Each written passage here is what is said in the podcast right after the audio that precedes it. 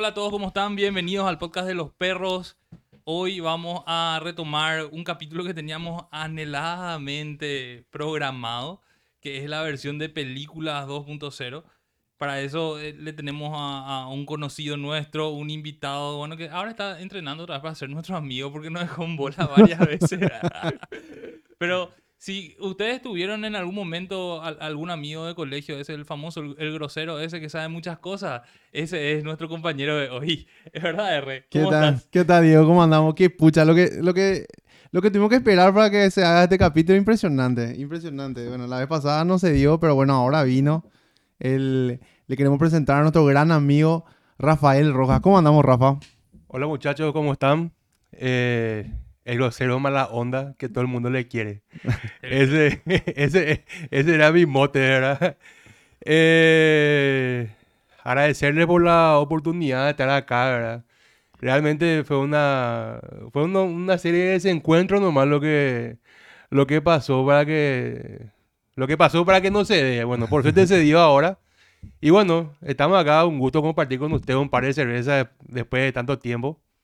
Qué pucha. Sí, sí. La, la- la última vez que hablamos con, con- con Rafa teníamos agendado el podcast y creo que habíamos marcado que era para las 3, ponele, voy a inventar, era las 3 de la tarde. Y es que Rafa me escribe a las 2 y me, a las 2 y me dice, che, eh, no, no vamos a poder hacer el podcast y vamos a poder pasar por otro día. Y no, estás loco vos, ¿sabes lo que significa armar todo este estudio de Morondanga? Este mini estudio de la NASA, boludo. A- Ahora que vino, yo creo que va a dimensionar que Ahora, es ahora entiendo. Para mí era prender la cámara del celular y están nomás ahí los perros ahí hablando. la, la- es la cagada esa que hacen Diego. es- boludo, tiene una Una- producción. No, boludo, olvídate. Ni en Hollywood hay esta clase de producción, boludo. Otra cosa, eh. Che, boludo, justamente, vos sabés que para, para entrar nomás así en calor con, con lo que tenga que ver con nuestro, con lo que tiene que ver con nuestro tema, boludo. ¿Qué puta será? Qué, qué buena película, buenos remake, bueno, las películas de la última vez que estuvimos hablando de películas. Sí. Vos hablaste, en, ese, en esa oportunidad hablaste del, de Batman, te lo que hablaste de Batman y dijiste, bueno, eh, claro, hablamos del Batman de Nolan y ahora se viene el Batman de... Bad Rips. Exactamente, el Batman de... ¿Cómo se llama este nuestro actor de Twilight? Robert Pattinson. Robert Pattinson, pero... Mi nombre es Eduardo.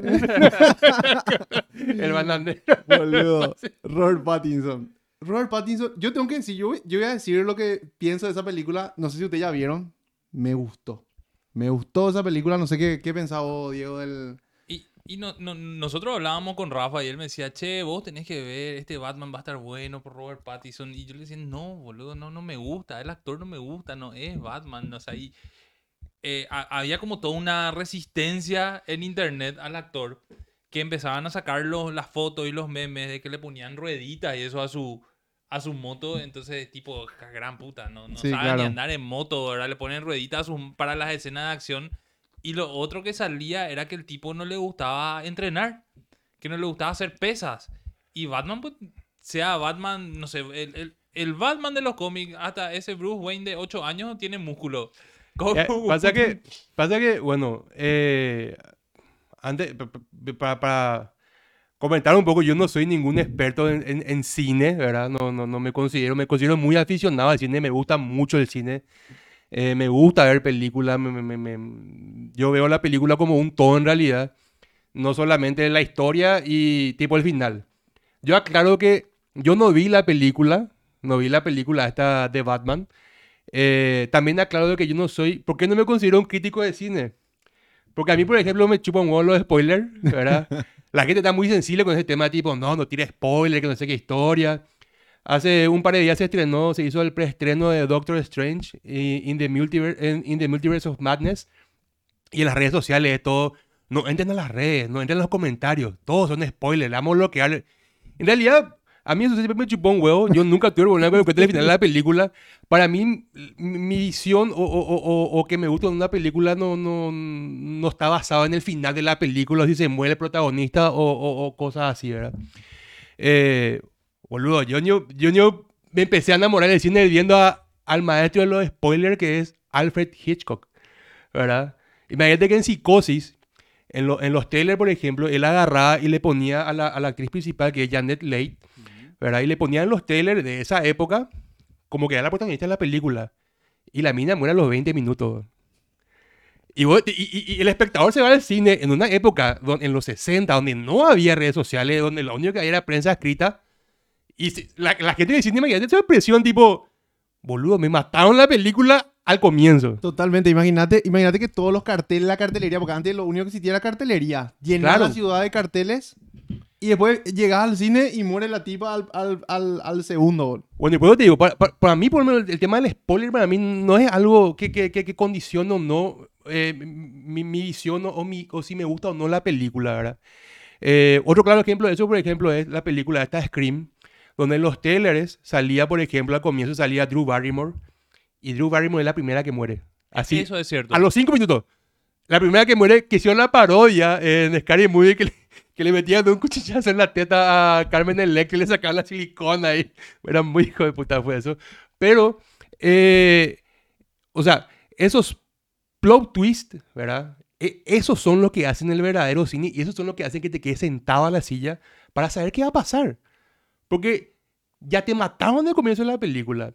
Otro maestro de ese tema, por ejemplo, y que siempre tiraba eh, de manera sutil ciertos spoilers dentro de la misma película, es M. Night Shyamalan, que es el director este de Sexto Sentido, ¿verdad? Ah, Que buenísimo. de hecho que él se posicionó con esa película, ¿verdad? sí, sí, sí, sí. Él hizo una serie de cortos, qué sé yo, pero él se posicionó con esta película y sutilmente tiraba ciertos spoilers al comienzo de la película. No te, no te decía, che, Bruce Willis está muerto, ¿verdad?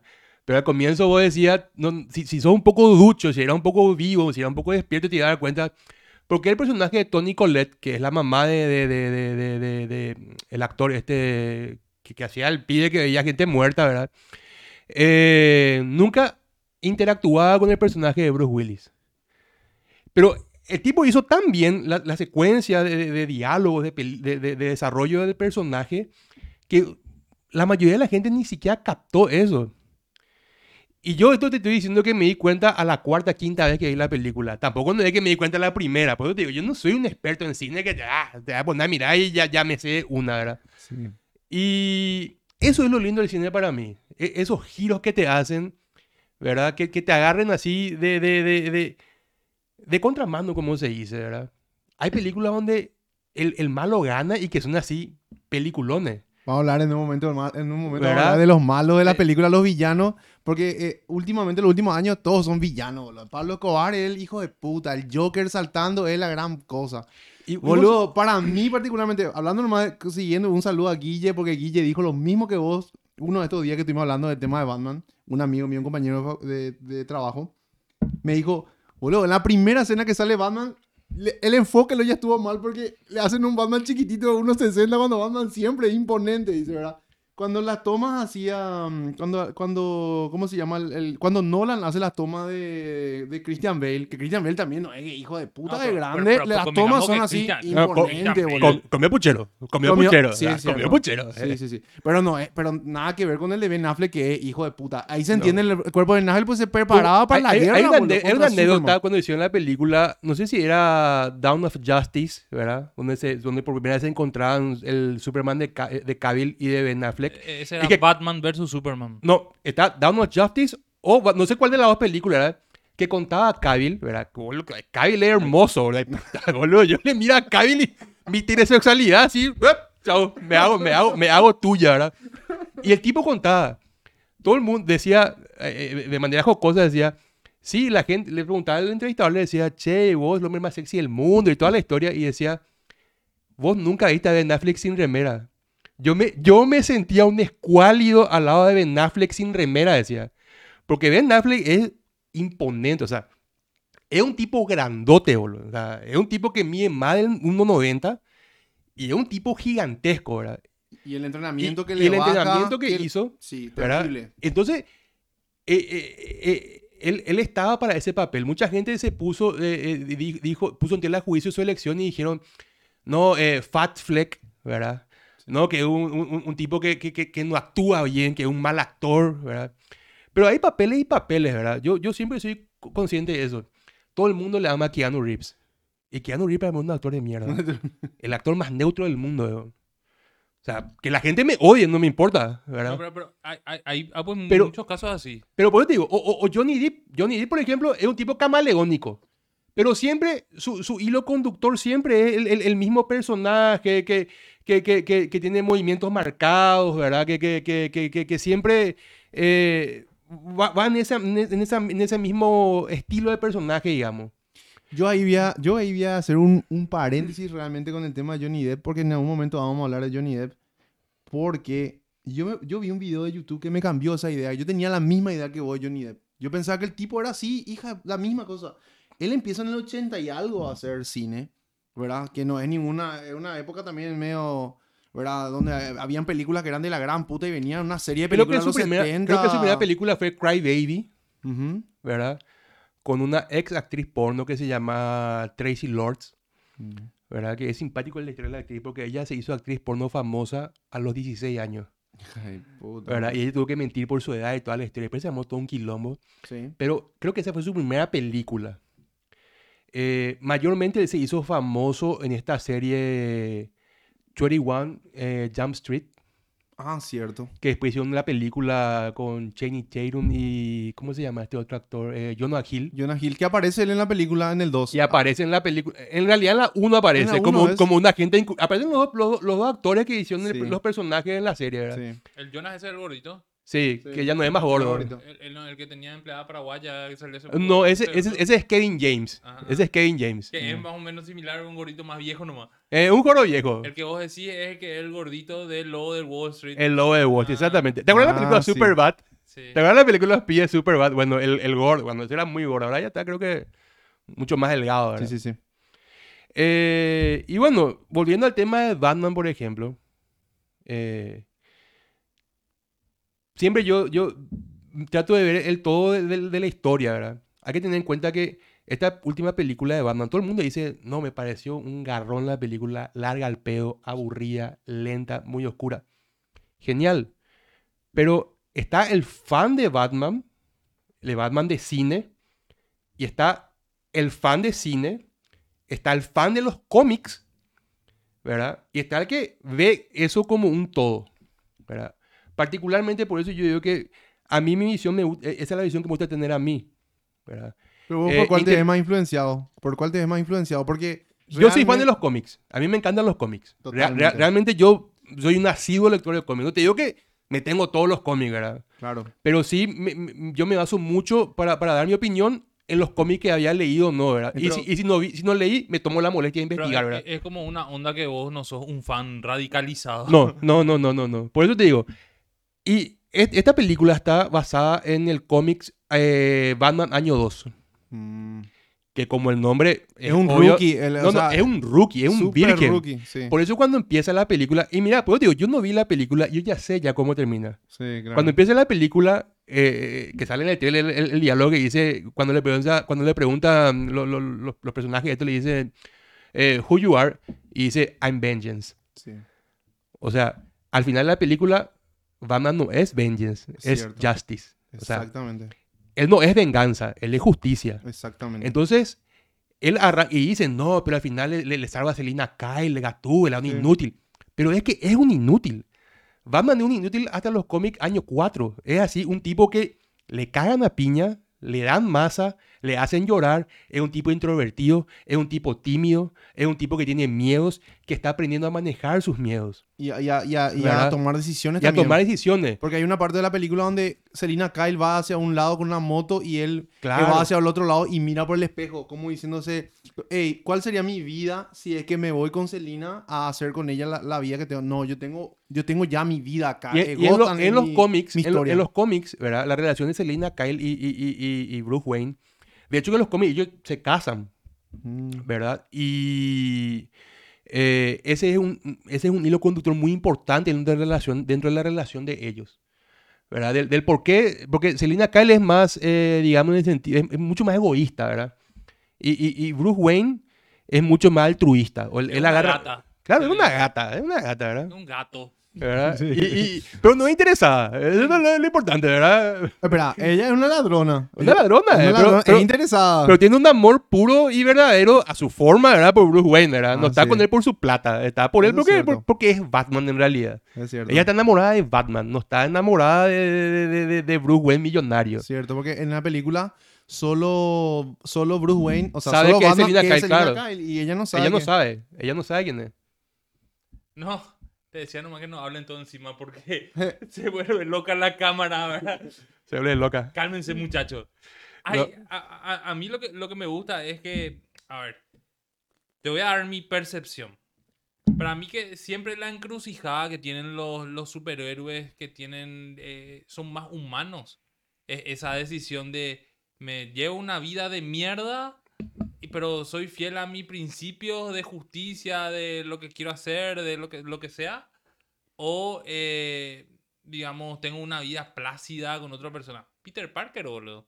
Peter Parker. Peter sí. Parker es así tan humano como, como Batman, pero yo no veo que No. sean la- la- las mismas decisiones. Tengo que discrepar ¿Qué? ahí porque Peter, Peter Par- Pi- no Peter Parker.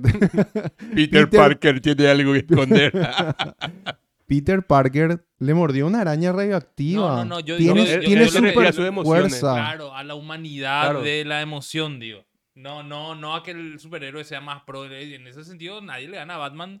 Batman es el fucking ídolo de todos los superhéroes. Le puede- tiene una El lista macho de alfa es, cómo boludo. matarle a todos los superhéroes de la Liga de la Justicia. Hay una parte, hay una parte de la película donde a él le meten un escopetazo en el pecho y le hacen volar así un doble escopetazo, ¿verdad?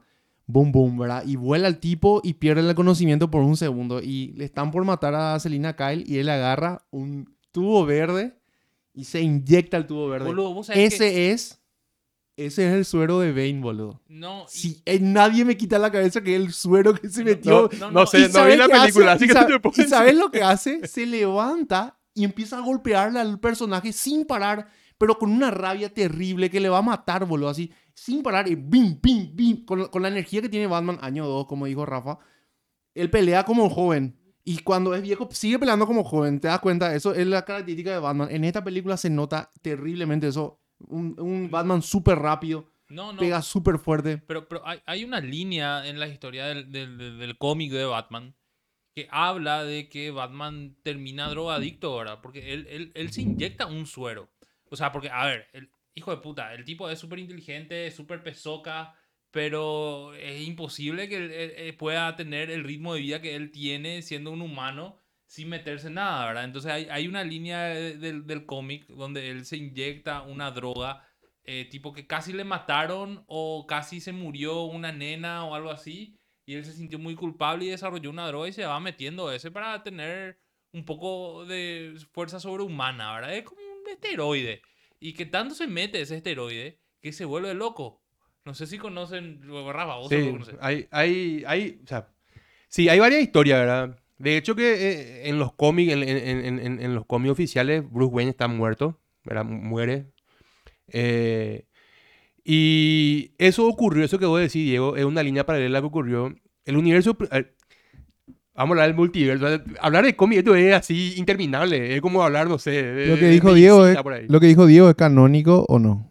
Y creo que sí. Creo que sí. Ahí te voy a deber. Realmente no, no, no, no, no estoy seguro de eso. ¿Qué es lo que pasa con el canónico R con los cómics? Que al haber multiversos es fucking canónico, pero en el universo, no sé, KK22. Ent- Entonces, El universo principal de DC es, es el universo 666. ¿Verdad? O 166 o algo así. El universo principal, digamos. Y después se, se, se, se, se- se diseccionan los, los otros universos. De hecho, hay un cómics, un cómics, perdón, un cómic eh, que grafica muy bien esto que, que, que, que ellos, no sé si son los precursores de este concepto del multiverso, pero es de DC, que se llama Flashpoint Paradox. Que esto es algo que cuando yo vi el Snyder Cut, ¿verdad? De Justice League, me volví loco porque me hicieron un flash tan cagada en la, en la película de Josh Whedon, ¿verdad? Un flash así al estilo, no sé, Shrek parecía, muy humorístico, muy torpe, ¿verdad? Y Flash en realidad es un, personaje muy complejo, ¿verdad? El tipo tiene la posibilidad de hacer, de- de crear paradojas de tiempo. Entonces, ¿qué pasa? En este cómics, en este cómic, él abre una paradoja en la cual quien muere a la salida del teatro es Bruce Wayne, que se transforma en Batman, es el papá de Bruce Wayne, que es... ¿Cómo se llama? No me acuerdo cómo se llama el papá de Bruce Wayne. Bueno, me dañé enseguida. Y Marta se transforma en el Joker. Eh, esa historia es re loca, Claro, porque re Mark, pirada, eh, esa historia es re pirada y es buenísima. Es buenísima. ojo, en esta, en esta versión acá de, de Ben Affleck, de Ben Affleck, perdón, de, de este tipo de, ¿cómo se llama? Pattinson. de Pattinson. Su mamá fue varias veces y entró y salió de Arkham. Arkham Asylum. Entonces, ¿qué pasa? El papá de, mm, el papá de Bruce eh, Wayne, que no me acuerdo cómo se llamaba. Thomas Wayne. ahí Thomas Wayne. Thomas Wayne. Quería candidatarse para ser eh, mayor en, o Sí, no sé, algo así, gobernador, algo así, gobernador, claro. gobernador, algo así en Gotham. Y para tapar esa, esa cuestión, eh, tipo, le iban a sacar en un periódico, le mandan matar a uno de los, le quieren mandar matar y supuestamente se va junto a Falcón a pedirle ayuda. Se puede, se puede spoilear ya, ¿verdad? Ya entramos en... Ah, Yo al comienzo dije, a mí, a mí no me molesta el tema de los spoilers, así que no sé si la gente que no ve le molesta, que se aguante, ¿verdad? Boludo, está, está en HBO, o sea que si no Ah, viste yo- ya... Spoiler- el, el spoiler es un invento, lo- no sé, de, la gente sensible, porque no te, te- te puede molestar el spoiler, boludo. Yo tengo un amigo, un person que me dejó hablar porque me enteré así de, de, de onda, me enteré de que cuando le mataban esta serie Game, Game of Thrones, que le mataban la primera vez a, a, a- ¿cómo se llama? El, el, el, eh, Jon Jon Snow, Snow. a Jon Snow, ¿verdad? Le, le mataban a él y que después cuando revive creo que se, que se, se dice que es el hijo de, no sé, de, de, de, de Don Snow, qué sé yo, de Don Snow, padre, ¿verdad? Entonces, de una familia súper poderosa del, no sé de dónde, ¿verdad? ¿Cómo se llamaba? De Westeros, ¿verdad? Qué sé yo. Yo nunca, aclaro que nunca esa serie nunca me gustó, nunca me tiró, por eso soy... Yo tampoco, boludo. Y mira que le di, hermano, le di dos temporadas, boludo. Y me pareció un garrón gigantesco y no, no vi, no me prendí, boludo. No, no me gustó, no me gustó, no sé, no me copó. Yo estoy en esa misma, en esa misma, boludo. Yo le di también dos temporadas y después no, no sé, boludo. Yo Tenía- no- no como siempre, la ninguna primera, temporada. la primera temporada tiene escena de garcha full para meterte en el baúl. ah, Y- y te- te da el hype. Pero mira, nosotros, ¿te acuerdas cuando vimos Es- Espartaco? Espartaco tenía todo lo que nuestra edad. Tenía muerte, gladiadores, arena, sexo, alcohol, así. Era re facha, boludo. Se fue a la puta cuando murió, ¿cómo se llama el actor? Eh, Andy... Ah, no me acuerdo cómo se llama. Boludo, ese Andy murió. Garfield. No, ese es el Spider-Man... Ah, el de el Spider-Man. Sp- eh, no me- Andy Whitfield. Whitfield. Andy Whitfield. ¿Verdad? Ahí medio que se fue a la mierda la serie, ¿verdad? Cáncer de páncreas, algo así tuvo. Algo así. Bueno, eso es historia aparte. Pero eh, con- lo que ocurrió con, con Game of Thrones, por ejemplo, yo particularmente no me prendí. No me gustó. Y bueno, está. Nunca vi y probablemente me, me muera sin ver. Y ahí la gente me dice, ay, ¿te crees muy especial? No, no. De hecho, no. Yo, yo no vi ningún capítulo de... Yo le di dos temporadas. Porque a mí le tengo que dar oportunidad. ¿Sabes cuál estuve a punto de dejar en bola así? Eh, Breaking Bad. A Breaking Bad yo le di dos temporadas y dije, ¿qué serie de mierda es esta? Dije así. De hecho, que yo la primera temporada había ido allá por el 2007 por ahí en AXN pasaban. En AXN. Ese canal nadie pone. Vos, vos ponías porque veías los. ¿verdad? Vos eras el único boludo que veía los, me parece. Por AXN pasaba los. Porque para mí que O por. Sony. No, ABC... Bueno, por la tele normal, pero ABC era Sí, bueno, no sé, boludo. Yo tenía cable de pobre, o no sé, porque tenía, en esa época tenía DirecTV seguramente. eh, Tenía el paquete. tenía el paquete. El Pacochi. Y bueno, y después me arrepen- no, no- me arrepentí de darle oportunidad y Breaking Bad también la serie. Es más, ahora estoy arrepentido de ver el Cold Soul. Así que se terminó la temporada hace poco. o sea, re enganchado estoy con lo que es el universo de Ah. Breaking Bad. Ese es Be- Better Call Saul, el abogado ese que sale... Ese es, ¿verdad? Sí, eh, Saul Goodman, que cuenta de su historia, ¿verdad? Eh, eh, cuenta el desarrollo del personaje, ¿verdad? Entre otras cosas, yo me comprometo acá enfrente de ustedes dos a conseguirle al director de locaciones de Better Call Saul, es paraguayo, De Breaking Bad también era. de Breaking Bad también, Sí, que está la foto con, con, con Brian Cranston tomando tereré. exactamente, y me comprometo para traerle al podcast de los perros y espero que estés acá para preguntarle todas las cosas que quiera la serie. Claro que sí. Y vamos a traerle acá en el podcast de los perros. Me comprometo a hacer, mover cierre, eh, tier- eh, ¿cómo es? Tierra, Cierre y- aire. cierre y chiela. cierre y, Cierre y todo. Para traerle, para traerle acá en el podcast. Ya está, ya. Genial. Genial. Eh, gente, tomen nota de eso. Sí. Para que sepan quién es mentiroso acá. Breaking Bad es una serie que empieza lento Lento. y después le mete un acelerador así de 200 kilómetros por hora y termina así ultra vertiginoso Y vos terminás de ver y te quedas. Te quedas re loco, te quedas re loco. Yo me acuerdo que en la pandemia me puse a ver así. Yo, la primera temporada vi como llegué en EXN y Ceci me decía, todo el mundo me habla de esta serie. Ceci es mi señora, me decía, todo el mundo habla de esta serie, qué sé yo. Y no, una cagada, es caigüe, qué sé yo. la- Y empezamos a ver, ¿verdad? Y aburrido, ¿verdad? Yo me dormía en los capítulos. Y después nos empezamos a aprender. Me digo, bueno, a ponerle garra y, le nos metimos. Y así como dice Diego, al final vos terminás así con el corazón en la boca terminar, porque te, te, te, te, te, transforma. Increíble, increíble todo, todo cómo, cómo, cómo, cómo hacen el desarrollo de, de todos los personajes. Hasta el personaje más secundario tiene así un papel preponderante en el capítulo, así, así dure un capítulo o dure una temporada el personaje. ¿verdad? Es buenísimo cómo Vince Gilligan desarrolla así todas las historias, hasta el arbusto que está en- en Breaking Bad. Increíble. Sí, totalmente. Vos sabés que eh, eso justamente estaba pensando yo en estos días, no sé por qué estaba pensando en eso, pero yo creo que Marvel demasiado bien le desarrolla a sus personajes.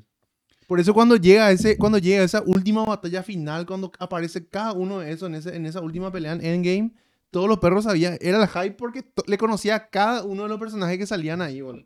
Demasiado bien le desarrollan su personaje. Sin embargo, DC así es una mierda, boludo. Lo, lo, lo, lo que pasa es que, a ver, para mí el tema de Marvel es que Marvel tiene un encargado de todo su universo cinematográfico que es Josh Whedon. Josh Whedon es, ¿verdad? No, eh, en realidad, es- es- sí, Sí. O O sea, se, se parten entre varias personas. pero el encargado así transversal del- de, de todas las películas de Marvel es Josh Whedon. Y, y, des- y lo que quería hacer DC con Zack Snyder es algo similar, ¿verdad? O sea, que él pueda tener una, tipo, una idea de qué es lo que quería hacer y después que otros directores vayan armando parte de su universo, pero con, con digamos, su supervisión, ¿verdad? Según lo que cuentan ahí, según lo que cuenta la leyenda, ¿verdad? Eh, el problema con, con DC, ¿verdad? Eh, ¿Qué pasa? Marvel tuvo que pasar muchísimos tropiezos para poder crear el, el imperio que es hoy. Tengan en cuenta que Marvel, hoy, hoy- Marvel Studios, no existía hace 20 años atrás. Hace 20 años atrás, Stan Lee Vendió los derechos. Vendió los derechos de Marvel, o sea, vendía por chauchas y palitos. Es por eso que la gen- lo- lo- los fans, por ejemplo, piden, los fans de películas piden, por ejemplo, eh, métanle al- a, los X-Men, métanle a, lo- al- a, a- a- a Spider-Man, a los Fantastic Four, métanle a, a, a Punisher. ¿Qué pasa? Están muy seccionados. Se le vendió entre Fox, entre Sony. Y después, eh, cuando en su momento eh, Kevin Feige, Kevin Feige, ¿verdad? Sí. Sí. Bueno, a- a- volvemos. Tuvimos que recargar la birra. Pero a- ahí Rafa me hacía una acotación nomás porque en, en- en internet pues hay demasiado fandom, ¿verdad? Y te van a crucificar si vos decís cagada. No, no, no, era Joe Whedon, boludo. El, el, el, el universo de Marvel era. Kevin Feige. Kevin Feige. De, hecho, Kevin Feige y una argentina también es la presidenta de Marvel, que se llama Victoria Alonso. Que mucha, que mucha gente no, no, no, no, no, no sabe eso, ¿verdad? Eh, porque la cara visible es... Perdón. Porque la cara vi- visible es Kevin Feige, ¿verdad? Que que sale en los, en los Comic Con y qué sé yo. Pero eh, Victoria Alonso es, la, es el cerebro, digamos, ¿verdad? Es la autora moral de todo esto, de las 25 o 27 películas creo que tiene Marvel. Y en parte también de sus, de sus series, ¿verdad? Lo que estábamos hablando era que eh, nos quedamos en que Marvel tuvo que pasar por, por muchas cosas para que hoy sea lo que es, que sea Marvel Studios. Eh, tengan en cuenta que Marvel no empieza con, con- con- con la película Iron Man. Los Avengers empiezan con la película Iron Man. ¿Verdad?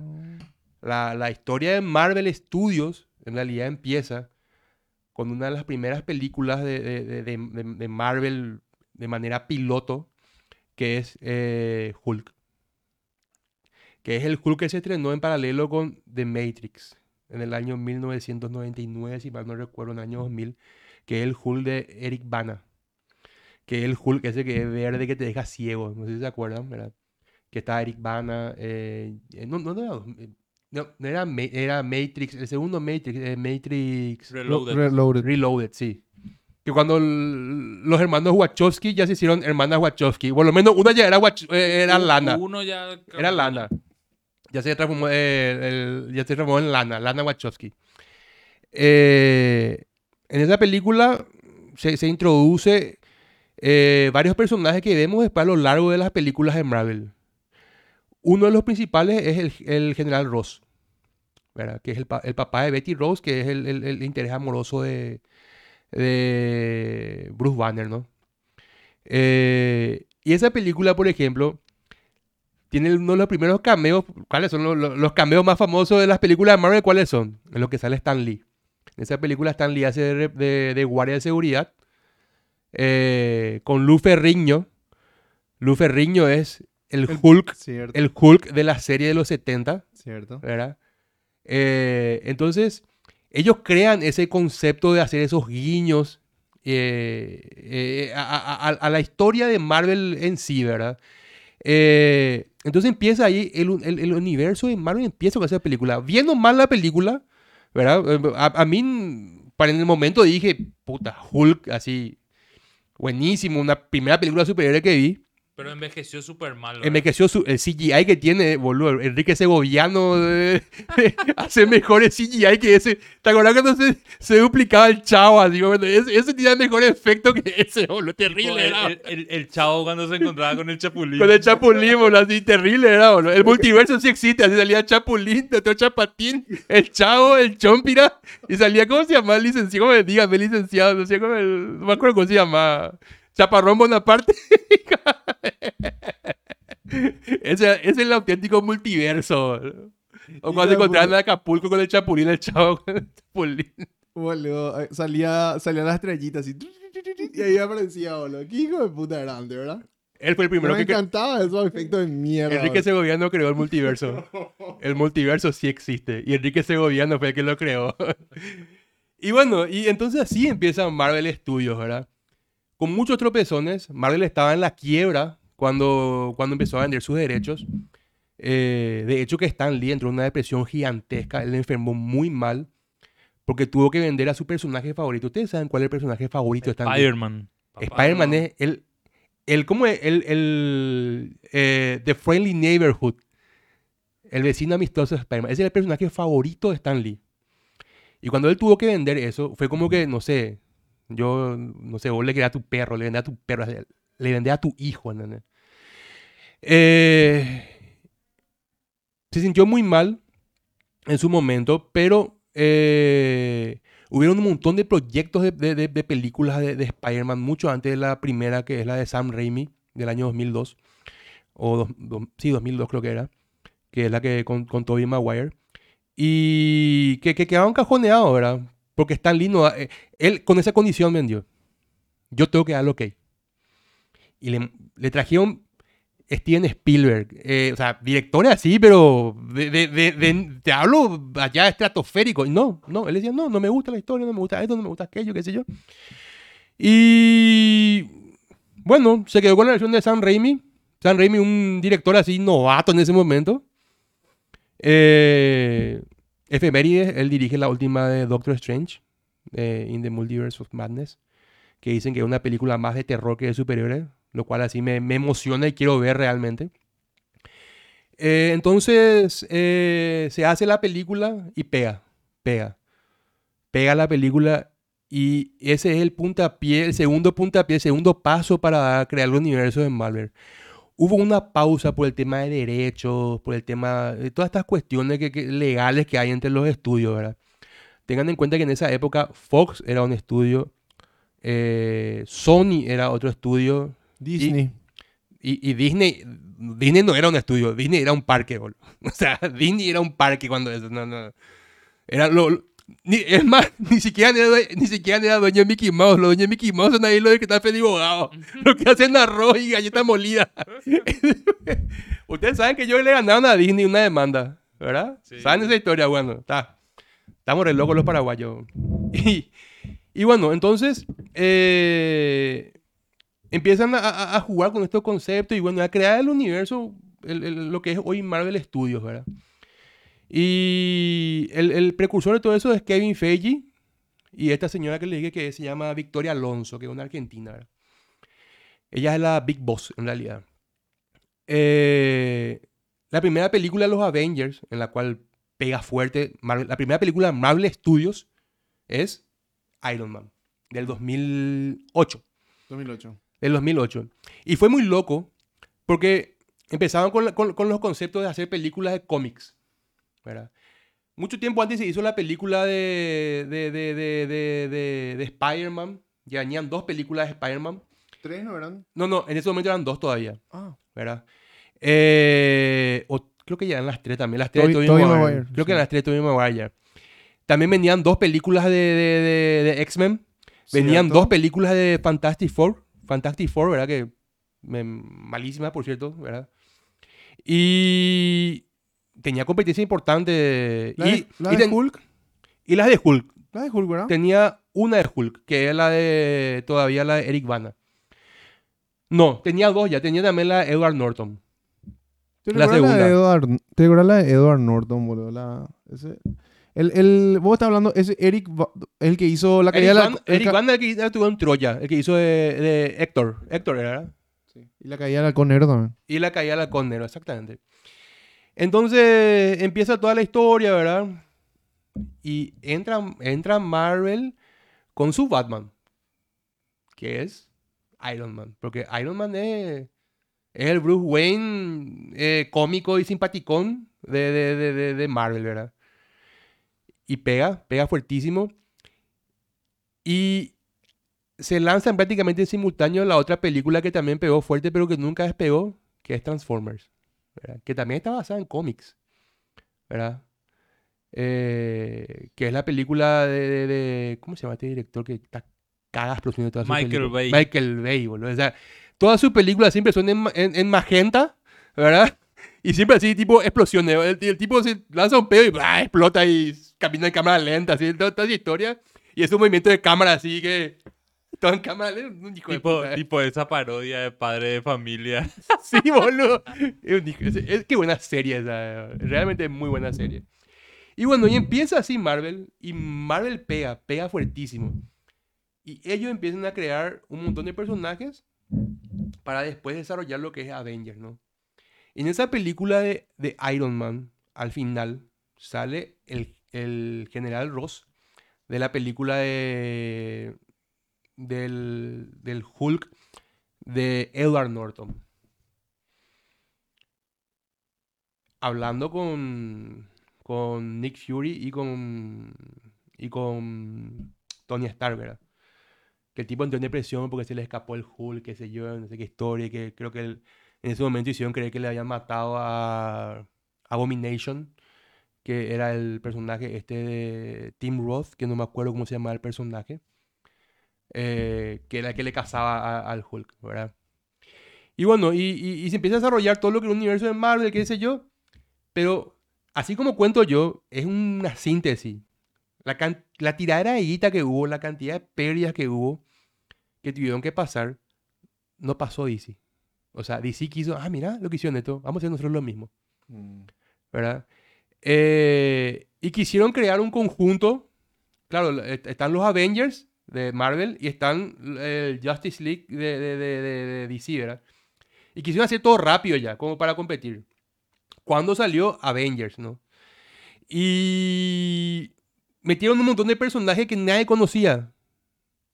Lo único conocido eran Superman y, y, y como y Batman. Te metieron a un cyborg, nadie sabía la historia de Cyborg. Sí, por- por- porque no, no, no, tenía su No spin-off. Claro, boludo. tenía su spin-off. Nadie conoce la historia de Flash. O sea, saben quién es Flash, pero nadie sabía el- el- por qué Flash es un personaje tan importante dentro de la historia de DC.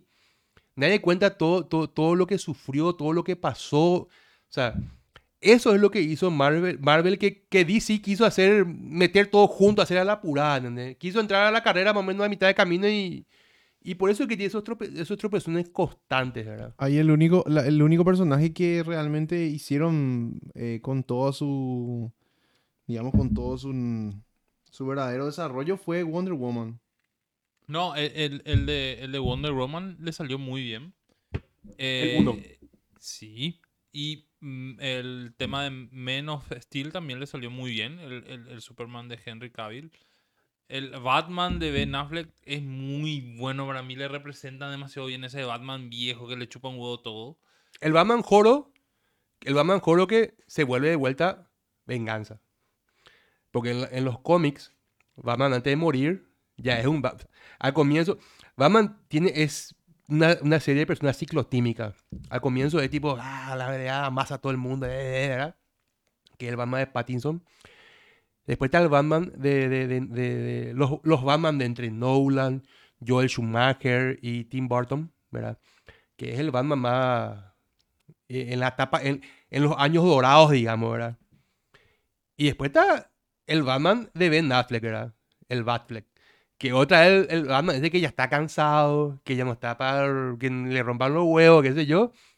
Entonces el tipo... Imponente físicamente. Y que es así imponente. o sea, se nota que no es el Batman pliqui cuando empezás, sino que es el Batman ya así, ya con, con imponente físicamente, y es el Batman con la expresión cansada, con el cuerpo golpeado. Porque en una escena sale él sin, sin, cami- sin una, una escena cortada, ¿verdad? Sale sin remera y está así todo amoretonado, Y se cicatrizado. chupa un así. montón de remedios así. Y así, el tipo es adicto a la morfina, a toda esa historia a calmante, analgésico, ¿verdad? Entonces, eh, o sea, vuelve a ser el Batman que ya, tipo, está cansado, ya es un cascarrabia. Y inclusive se creó una polémica porque dice que Batman no mata, lo cual es una mentira. Batman mata, varias veces Batman mató. Mató el Batman Jr., el de Pattinson, ¿verdad? El Batman virgen, digamos. Mató el Batman de los años dorados. Y mató el Batman de, de- la época de Affleck, digamos. Yo estoy dando como ejemplo esta estos personajes para que en línea temporal la- la- las personas que nos ven tengan, tengan, tengan una idea de a qué me refiero, ¿verdad? Una consulta ahí, ahí, ahí te voy a parar un ratito, pero ¿mató en qué sentido? Porque varias escenas, por ejemplo, hay una escena que es súper icónica de esta película donde lo único que, que- que muestra cuando él se está peleando contra un grupo de personas, lo único que, que, que permite verle a Batman moviéndose son las metralletas. Que se disparan las metralletas, todo, le disparan entre, ponele que le disparan entre 15 tipos, pero todas las metralletas y él se va pegándola a todo, agarrando las metralletas, dando la vuelta y sigue disparando y todo, Boludo, visualmente este Batman es muy, está muy bien hecho. A mí me parece que está Yo, muy bien yo hecho. no, en realidad yo no me refería al, al Batman del cine. Yo me refería al, Batman, al personaje. personaje de Batman, ¿verdad? Claro, eh, yo hablo de mi perspectiva que, como te dije a un- a- a- hace rato, a mí me gusta mucho leer los cómics, ¿verdad? Entonces, eh, ¿Por qué le pintan entonces a un Batman tan, tan moralista? No, lo- que pasa es que él dice, él no mata, pero el, el tipo mató eh, unas cuantas veces sin querer, ¿verdad? No- o como efecto colateral, ¿verdad? Te tomo un, te tomo un ejemplo. Un, un- un- un- un- un cómic. Hay varios cómics muy, muy dark así de Batman. Muy, muy heavy, ¿verdad? Uno de ellos es, por ejemplo, el. The Killing Joke. The Killing Joke es un cómic así que tiene una, una película animada que está muy buena. Eh, en los cómics, Batman le mata al Joker. La historia es la siguiente. Eh, el Joker deja paralítica a Bárbara Gordon, que es la, la, la, la- no sé si era Batgirl. la- hija, de, del de Jim, de- de- de Jim. Gordon, sí, de Jim Gordon, sí. Le deja paralítica. Y el Joker ya había matado ya a Jason Todd, que era el Robin, el primer Robin. Que haciendo un paréntesis, no sé si saben la historia de cómo fue para que muera este Robin. Ustedes saben. Bueno, eh, la gente de DC, esto es lo que tiene DC en el tema, su, su fandom, de, su, fandom, así, su pura sangre fandom, es gente así muy creepy, es gente que está muy metida, es por eso que son ellos muy exigentes con el tema del cine. Eh, hicieron una votación, una votación abierta. ¿Le mata el Joker a Jason Todd o no le mata? Y el fandom votó que muera. Entonces le tienen una trampa a Jason Todd, ¿verdad? Eh, Joker. Le lleva a un warehouse, ahí a un depósito, qué sé yo. Y boludo, lo contra caga piña, le rompe mil pedazos. Y lo deja así moribundo y lo hace ir a Batman para que muera en sus brazos. O sea, el Joker así, este que vieron en el cine de, de- de Joaquín Phoenix y de Heath Ledger. Ese Joker es, boludo, es un pie de kindergarten comparado con el, con el Joker de los cómics, ¿verdad? El Joker de los cómics es un personaje mucho más complejo, mucho más profundo. Entonces, Entre otros entre otro paréntesis, citándolo otra vez a Guille, una vez más, Guille hoy me dijo, hay varios Joker. El Joker anárquico... Ya, Guille, Le voy a traer a Guille. Eh, el Guille, eh, perdón, el Joker anar, anar- anarco, el, el Joker tipo eh, Jack Nicholson que es así chistoso, hace, hace chistes, y después el Joker político, ¿es cierto, Pedoso? y sí, ha- hay, hay varios Joker, ¿verdad? Yo, Eh, yo, yo sí que escuché, antes de que vaya nomás, yo escuché el Joker marihuano, el Joker que aspira cocaína y el, el- y el Joker que se inyecta. Y mira, ¿sabes qué pasa? Eh, Todd Phillips, que es el director de esta película de, de- de- de Joaquín Phoenix, ¿verdad? El Joker de Joaquín Phoenix. Él le dio un origen al Joker eh, y le puso un nombre, Arthur Fleck, ¿verdad? En los cómics nunca se cuenta el origen del Joker. Y sí, efectivamente hay varios Jokers. Como te había comentado, como le había comentado hace rato, en un momento dado Martha Wayne es el Joker. ¿Verdad? O sea, en un momento dado Alfred toma el manto de Joker también, en uno de los universos también. Alfred Pennyworth, el- la persona más fiel a Bruce Wayne. Toma el manto del Joker. Qué, O sea, qué enfermo tiene que ser para hacer eso. Es, es muy freak, ¿verdad? Eh, y por eso te digo, Top Phillips lo que hizo fue darle un origen. Dijo, bueno, vamos a originar, vamos a darle un origen a este personaje, le vamos a dar un inicio. Y si vos te fijas en la película, eh, la escena final, cuando eh, está toda la, la, la, la, la, trifulca ahí en la calle, qué sé yo, ¿verdad? Y él sale con la cara ensangrentada y se empieza a pintar la sonrisa, ¿verdad? Y empieza a hacer baile y la gente lo ovaciona. Si vos te fijas los detalles, por eso digo, a mí me gusta ver la película con lujo de detalle. Yo la película te iba a ver 3, 4, 5, 6 veces. Y si me entero de algo que no vi, voy a ver otra vez la película para corroborar. Eh, es cuando ocurre ese problema. O sea, en, en- en ese, en, ese quilombo, digamos, que, que se armó al final de la película, es donde le matan a los papás de Bruce Wayne a la salida del teatro. Nace el Joker y nace el Batman. Porque Bruce Wayne se hace Batman. O sea, el, el- el- el- motivo por el cual pero- él se hace Batman es para tomar venganza de la muerte de sus padres. Pero ¿verdad? ¿por qué decís que nace? A ver, explícame. Yo no vi el... No, nos muestran, nos muestran, nos muestran cuando, cuando le matan a, a- a los padres de, de- de- de Bruce Wayne. Nos muestran así eh, eh, directamente. Muestran cuando salen del teatro. Un detalle que muy poca gente sabe es que, es que, les cuento, perdón, perdón, para terminar nomás. Es que los padres de Batman, o sea, la tragedia de los padres de Batman siempre ocurre a la salida del teatro y ustedes saben qué hora, qué hora siempre van a ver. Y, y ahora, van a- ahora van a entender el por qué Batman es Batman, de, no, no, contame. el zorro. Si ustedes se fijan en la cartelería del teatro, están viendo The Mask of the Zorro. Vos fijate cualquier película donde muestre la muerte de los padres de Batman, siempre va a mostrar la cartelería algo del zorro. ¿Te recordás en el de Nolan que aparecen unos vampiros y él dice, ay, tengo miedo, eh, salgamos acá y él salía como los vampiros que eran una chica como vampiro, ¿te recordás? Hace como vampiro y después le dice, tengo miedo, no puedo ver, porque él se recordaba de eso y ellos salen del teatro porque él veía vampiros, en el de Nolan. No sé si te recordás. Era una ópera, sí. Era una ópera y, y- y lo, lo que veía era como vampiros y ellos salen del teatro justamente por eso y ahí es donde pasa la muerte. Pero específicamente con respecto a lo que dijiste, lo del tema de... Es cierto lo que dijiste que se le matan en ese contexto, digamos, anárquico, de que rompen todas las cosas. Que después voy a contar lo que, lo que creo sobre eso, ¿verdad? Que para mí una justificación total al- al- a, a- O sea, hacer un quilombo por, por, por algo no es la solución del, del algo eh, exactamente no cambió absolutamente nada por lo que hizo el Joker. Al contrario, hicieron todo mal.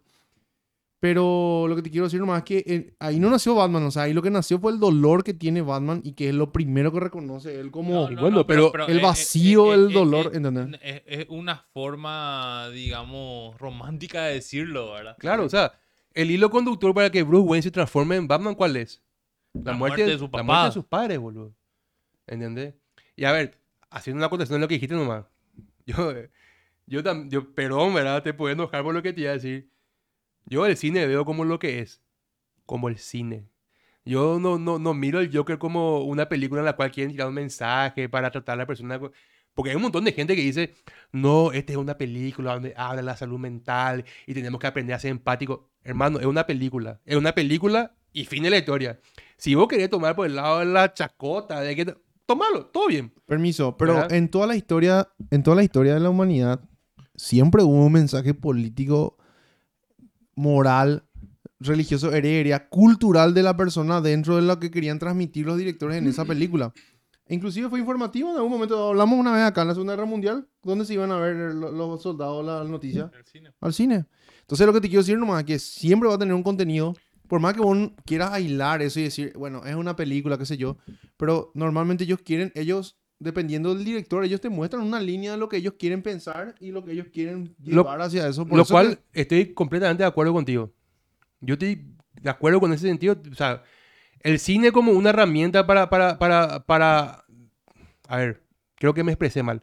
El cine como una herramienta para sentar alguna postura política o, o como quiera llamarlo, ¿verdad? O como para tirar un mensaje, sí es útil. Sí es útil porque es, lo que, porque es lo que la masa consume, ¿verdad? Pero escuchame Puede ser cosa. el cine, perdón, perdón, puede ser el cine estadounidense, el cine polaco, el cine alemán, el cine el- lo que quiera, ¿verdad? Ahora, tomar eso, to- tomar eso y, y- y- querer abanderarte o, o- o- o ponerte en ese pedestal de, de, de, de- de- de suerte de crítico del cine o analista del cine, ¿verdad? Decir, no, esta película habla de tal cosa, tenemos que empatizar con la cosa. A mí, a mí me parece una boludez. A mí, a Rafael Roja. Y probablemente esté equivocado. Porque O sea, la- no, no, no, no hay problema. Pero como te digo, yo dije en un comienzo, yo el cine veo como arte. Bueno, pero el arte es cultura. Y el arte es cultura y está todo bien. Y la cultura es opinión, es todo Y lo que está está ahí en genial. la casita arriba de Marx. Y, y bueno, y mi, y mi opinión es, y bueno, y mi opinión es esa. O sea, mi opinión es no, no, no- tomarlo como una película, como algo que entretiene y, y fin de la historia, ¿verdad? Ok. Bueno, pues yo, por eso- yo soy muy cuadrado en ese sentido, o sea, no, no, por eso es que yo no, yo no me considero un crítico ni un experto de cine, no, soy aficionado, me gusta ver. Claro, pero ahí entramos en el tema, por ejemplo, de las direcciones que toman, por ejemplo, ciertos tipos de compañías como Netflix ahora. Ahora Netflix todo es... No, inclusión forzada. ¿Eh? Mal, inclusión forzada, Ah, la mal. gran puta, boludo. En ese- como dijeron la otra vez, iban a hacer una película, no, eh, bueno, yo no voy a decir nomás, pero me pareció chistoso. No tomo ninguna postura política para nada, pero me pareció muy chistoso lo que dijeron de que ahora con la guerra de Ucrania van a hacer un, un negro ucraniano que se enamora de una trans eh, Y rusa. es, que, es que es que es lo que vos dijiste recién y que te dije que concuerdo contigo, es la plataforma, no, es el, eh, y sí, el cine o, o- o el entretenimiento es lo que hoy día es la plataforma para dejar mensajes políticos y, y está bien. Yo, yo, yo creo Yo como que- digo nomás, no, perdón, Dios. Yo no tomo esa postura. Yo, o sea, no te, Rafael deja, no te Rojas. deja influenciar lo que querés decir. Y no me creo especial, pero no. Ah. O sea, no me dejo influenciar. Ah, Ahí, ahí lo que pasa, y yo creo que vos decías bien en, en, en uno de los podcasts, es que R, por ejemplo, contaba que la serie The Stranger Things se hizo en base a, un, a, a una inteligencia artificial, a, a un A Big Data. a Big Data. Entonces, es tipo una película así random, una serie random que sacaron un montón de información de qué es lo que le gusta a la gente, porque finalmente, de alguna u otra forma, lo que se busca es vender. Totalmente. Es un negocio. Pero también se vende cultura. ¿Se puede vender cultura? Se pueden. Se, se- y depende. O sea, o sea que se puede vender. Pero lo que es culturalmente nutritivo, generalmente es lo que menos se vende. Yo, yo, Culturalmente te digo lo que menos se vende. Yo, yo tengo una, hay una Por eso, teoría- le- entonces, entonces estamos de acuerdo que por eso hacen tanta serie de villanos. Que tanto tienen, tienen, tienen... Hoy- hoy- hoy- hoy- espera. hoy el Pablo Vamos, vamos, Escobar, vamos, espera, espera, el vamos- vamos a hacer algo. Joker. Vamos a hacer algo. Vamos, a hacer un ejercicio práctico. Ho- hoy día. eh, no. El Thomas Shelby. Sa- saca- sacate, sacate del contexto de la pandemia. Antes de la pandemia. Con el tema de, la, del, del- del- de las redes sociales, del, bullying, del ciberbullying, ¿verdad? Del Me Too. eh, la mayor parte de las producciones, ¿cuál, cuál era el, el- la trama, el, el núcleo de esas producciones? Siempre eran esos temas, que eran los temas que están en su apogeo, lo cual es válido, como dijo Diego, si querés vender, es válido. Te puede salir mal, te puede salir bien, te puede salir mal.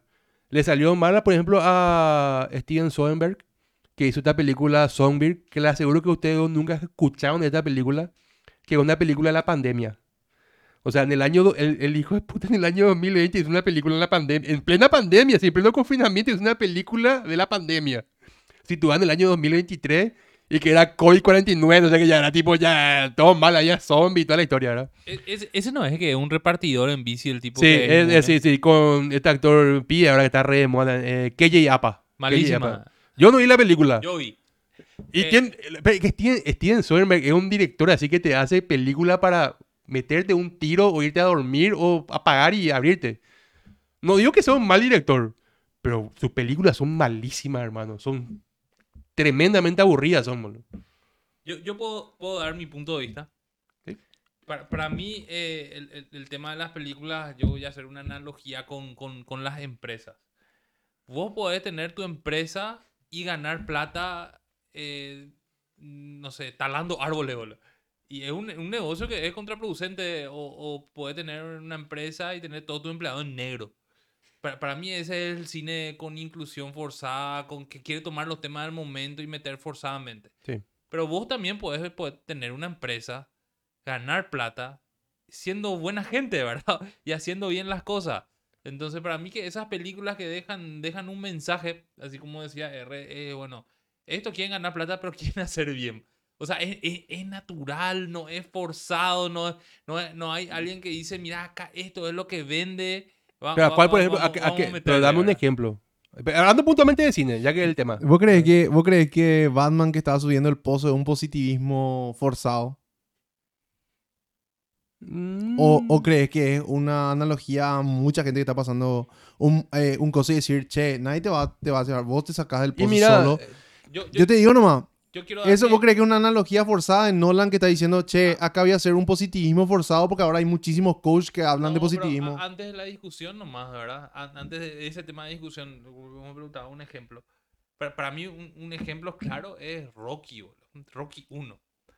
O sea, el, el, el- el tipo, o sea, el Silvestre Stallone estaba en la quiebra, está hecho bola, él hace su adaptación de su película, de lo que él quería transmitir, de lo que él lo quería transmitir a través de lo que él vivía, tomando, obviamente adaptando una historia que ya existía.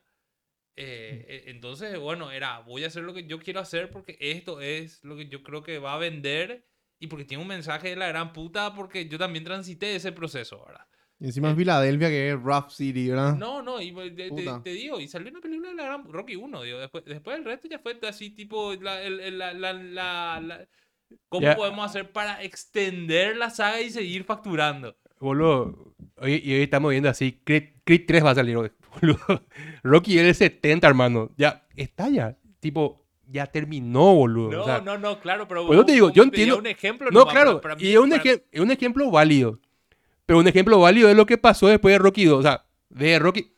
Coste, que para mí una de las mejores películas de Rocky es Rocky 3. Ajá. Cuando pelea contra Clover Lang y le matan a, a, a Mikey Goldsmith. Y cuando él se va al gimnasio y le recuerda. Yo, yo veo esa escena y lloro, hermano. ¿Verdad? Donde le, donde le dice que él era joven y que tal cosa. Y que esto me le regaló a mi Rocky Marciano, estos Y tose, guantecitos. y tose. Y, y todo se verá, y, y se acuerda así Rocky, ¿verdad? Y le dice, y cuando esté en el piso y esté en el en lo más fondo de tu vida, hay un ángel te va a levantar y te va a decir, levántate hijo de perra, porque Mickey te ama, boludo. Por eso para mí, eh, entre todo el inmenso universo que es Rocky, esa es un- una escena que me marcó. Así como dice R, el tema habla del pozo de- de Batman, de Nolan, que tiene muchos símbolos. Eso tiene Nolan, depende pues también de cada director. Hay directores que saben jugar con los simbolismos y, y, y- y Nolan es un tipo muy experto en eso. Si vos te pones a fijar en todas sus películas, el tipo mete mucho simbolismo. Si vos te pones a fijar, te, te- te fijas, por ejemplo, en películas como eh, eh, ¿cómo, cómo se llama esta con DiCaprio? Eh, eh, no, no, no, el, el origen. El origen. El tipo toma muchísimo simbolismo de los sueños, boludo, ¿entendés? Y, y, y, y viste vos tienes esos sueños re locos donde vos ves que se te da todo vuelta. El tipo así graficó como tiene que ser y, y súper bien. Eh, él, él es un genio haciendo eso. ¿verdad? Repito y reitero, yo nomás no tomo esa postura de, de- de querer decir, bueno, eh, acá me habla de la importancia de la salud mental. Estamos hablando siempre del Joker, ¿verdad? Acá me habla de, de- de la importancia de hacer el bien o, hacer el- o no hacer el mal, qué sé yo. Eh, hay directores que saben jugar con eso y, y, y- y- generan lo que, lo que generan, por ejemplo, en, en- en escenas como la que vos viste y dijiste, esa escena se me grabó. Esa O como- es para mí. O yo- como la que dice Diego, por ejemplo, eh, la historia de Rocky. O como la que digo yo, la historia de Rocky 3 cuando el tipo pierde todo. Boludo, vos sabés que eso, eso te iba a decir. Yo para, para mí que sí, esta, esta película para mí que sí tienen un, un significado demasiado importante en la vida de las personas. Porque hay mucha gente que cambió su vida con, con escenas, boludo. Totalmente. Hay un, hay un tipo que se llama David Goggins, que a lo mejor habrán escuchado alguna vez. El personaje este, boludo, el tipo mataba cucaracha así por mil dólares al mes. Eh, y prácticamente todas las noches él llegaba y tomaba malteada, así él contaba, tomaba malteada y comía hamburguesa, ¿verdad? Y dice que él veía, él veía todo, todo el tiempo repetía la, la película de, de Rocky, boludo. ¿Y qué, qué, qué escena la que más le tocaba? Cuando Rocky se levantaba, cuando le pegaba a Apolo. Y Apolo le miraba a Rocky, hijo de puta, te seguí levantando, ¿verdad?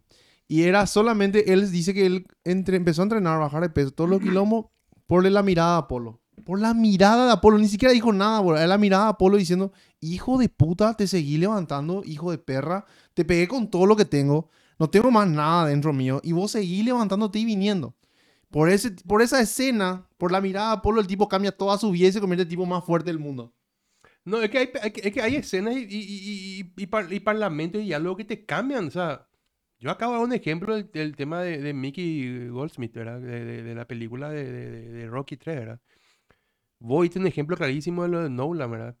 Que habla del tema de no tener ataduras para poder o sea, despegarte de eso que te ata. Porque en la escena él está con una piola, algo así, que tiene que salir del pozo y no puede salir por la piola y toda la boludera. O sea, eh, eso, eso genera el cine. Y yo estoy de acuerdo con eso porque en mí también genera eso.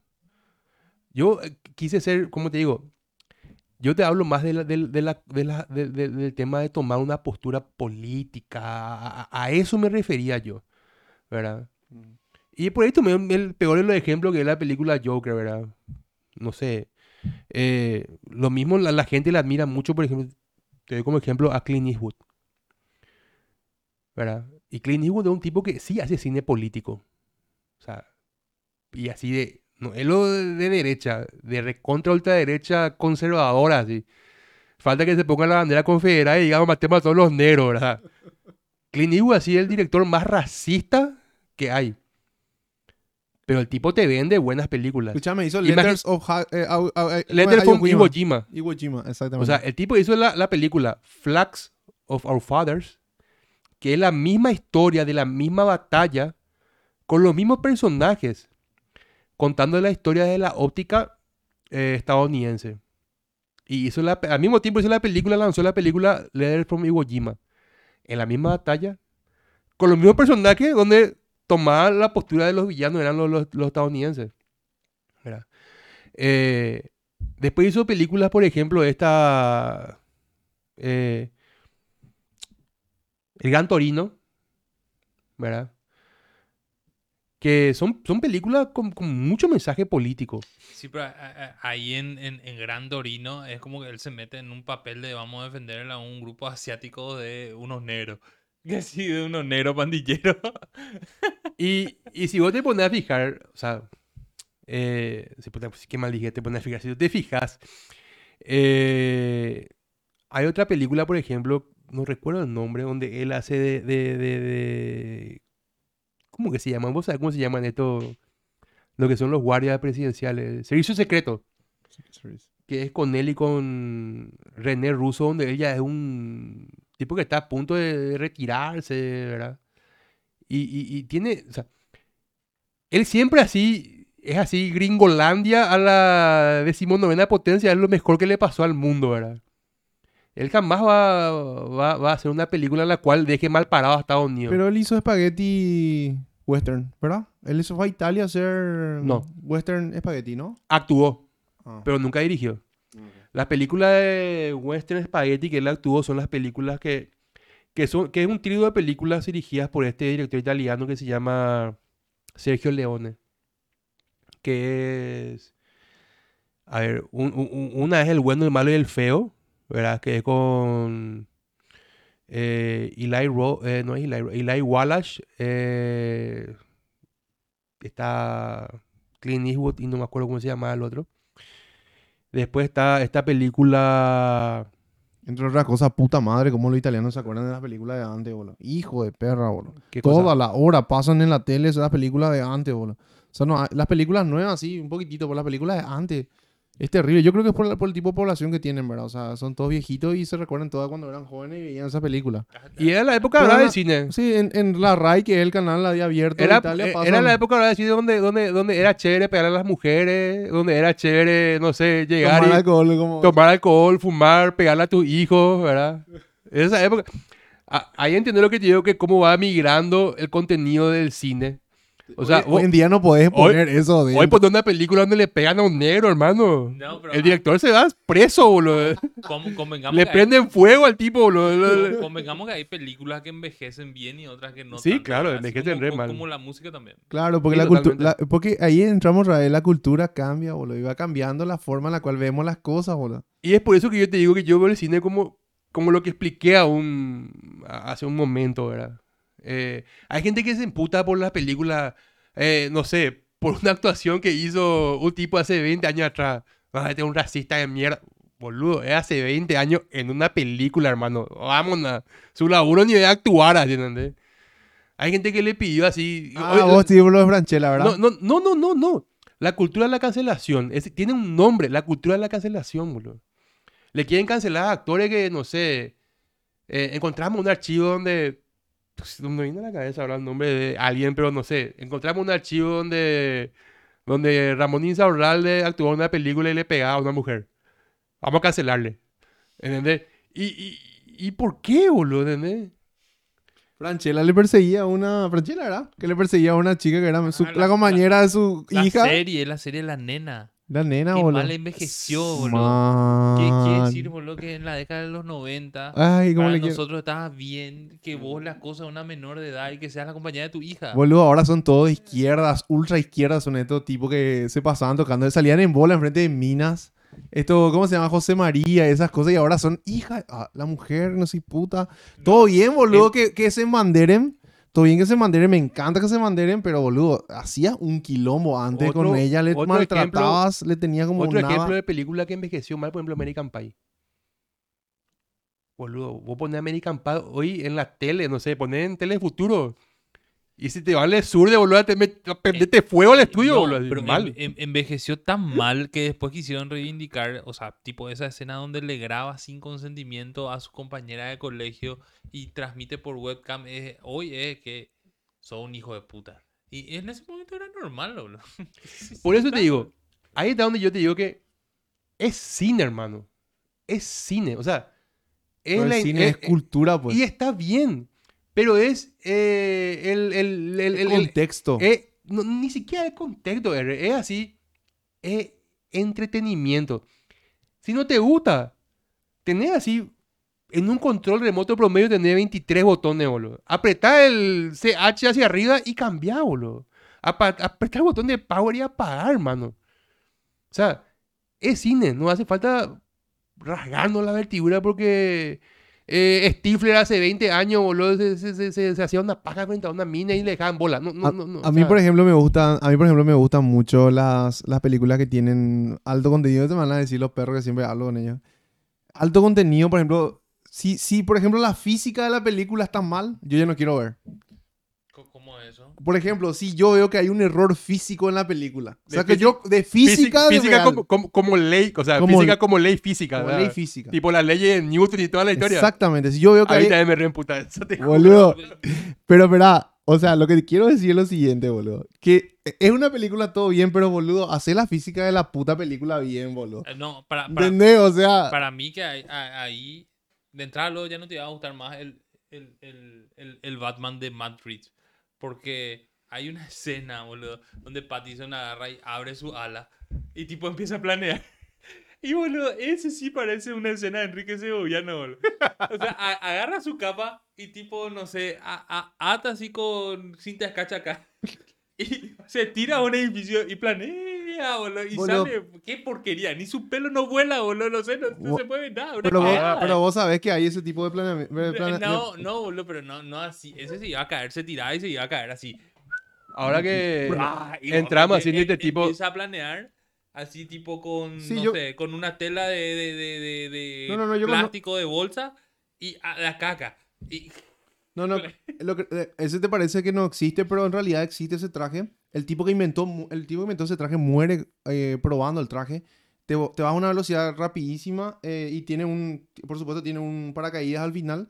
Eh, usan las fuerzas especiales cuando se tira, se llama, em, en realidad se llama, el tipo de lanzamiento que hacen con ese tipo de traje se llama Halo, que se llama eh, a, a high altitude, ¿verdad? Eh, low open. O sea, entonces quiere decir que vos te tirás muy alto, te yo- vas planeando Yo sé que existe. y abrís tu paracaídas muy. y te, te caes muy rápido, ¿entendés? O sea, Yo, yo sé que existe, Ah, pero, ok. pero, pero la escena no, no es real. Bueno, ahora le, le- le pregunto a usted así, tipo, ¿cuál por ejemplo es la, la película que usted así, tipo, voy a agarrar y voy a ver 100 veces, voy a ver mil veces, o no sé, te hace un zapping y, mira, te quedas colgado y te quedas mirando así. Batman el Caballero de la Noche Asciende. Yo, yo, a, a ver, la verdad, yo tengo mucho primero porque tengo mis películas de culto que, que, que, que voy a ver. No, no, no, yo, yo no te digo, yo Pero- sí, vos pero- sabés, pero- somos fan de la misma, de la misma saga, Sí, pero si es, pero una película que vos veas un zapping, te queda si, si es así un random, random. eh, te voy a ver Forrest Gump. Porque vos y a mí me parece Forrest Gump una película que no envejeció nada mal. O sea, son, son esas películas que los temas, el contexto, hijo de puta, no, ¿qué? No sé. Y comparar con American Pie, lo que ese sí envejeció súper mal. Y puedes ver una y otra vez. Otra también que puedo ver muchas veces es Rescatando al Soldado Ryan, que, que, que- que me parece que envejece muy bien. Permiso, Diego, pero es muy bueno nomás ahora que me acuerdo de Forrest Gump. Hay una escena donde yo eh, está el movimiento Black Panther, no sé qué puta. y el tipo que ultra, ultra izquierda le caga piña a la mina, boludo. Y que el tipo de ultra izquierda, boludo. Le caga piña y Forrest Gump le pega y después termina la escena cuando él le, le pega al tipo y sale ahí. Ey, andate de acá, no sé qué. Boludo, esta- a esa parte está... Muy, muy loco, eh, muy loco. O sea, yo al igual que Diego coincido. Una película que te voy a ver mil veces de Forrest Gump. Eh, no solamente por, por, por, por la historia. A mí me gusta mucho el soundtrack también. Yo, o sea, yo una película te defino también por el soundtrack. Ahí sí te defino, o sea, si, si la música no pega con la película, no, la película no es buena. ¿Verdad?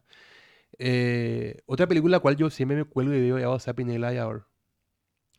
Históricamente es así un, mama- un un mamarracho, porque está más desacertado que. No sé, Sí boludo. existió el emperador... No, existieron los personajes. Sí. Pero así, es tipo, pusieron un tiranosaurio con un emperador romano y un guerrero del futuro. O sea, Y justo dio la casualidad que el emperador, que ese emperador romano era súper hecho perra también. O sea, eh, entonces por eso también Él más era- o menos... él era- él- el emperador era Calígula, ¿verdad? Al que le representaba. ¿O quién era? No. Al, al que le representaba. Históricamente, digo.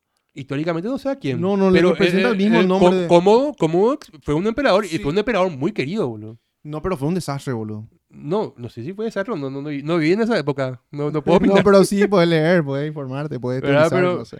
Pero él no fue un, un tirano así per se como estaba en la película, no fue. ¿Verdad? Eh, Aparte, como parece, eh, co- como parece que es de la parte, no sé, que ya no es más dictadura también, o, o sí.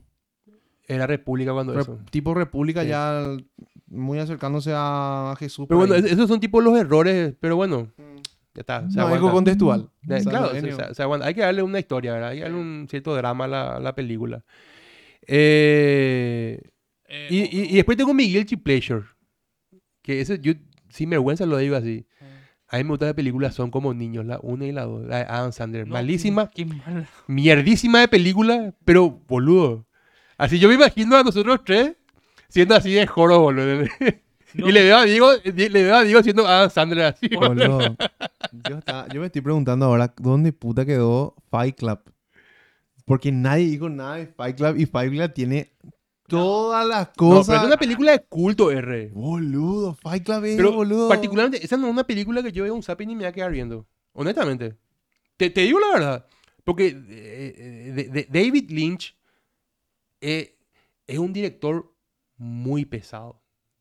O sea, es un director así que tenés que estar de humor para ver su, su- historia. Y puntualmente la, la historia de Fight Club, que está basada en el libro de... Si mal no recuerdo, se llamaba David Panachuk, se llamaba el escritor.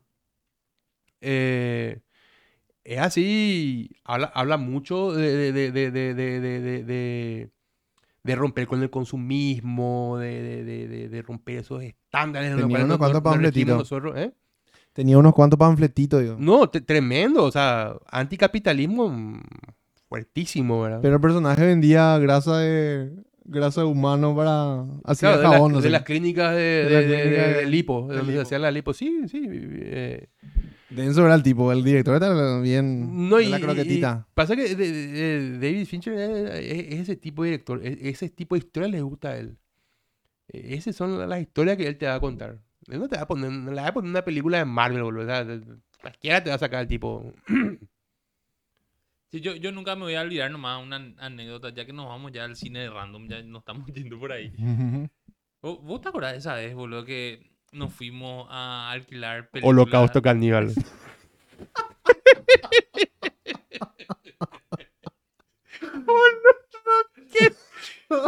Eso fue, eso fue muy random, hermano. Hijo que- de Hija de puta, boludo. Y bueno, y yo a- ahora, hace poco estaba, estaba buscando muchas cosas.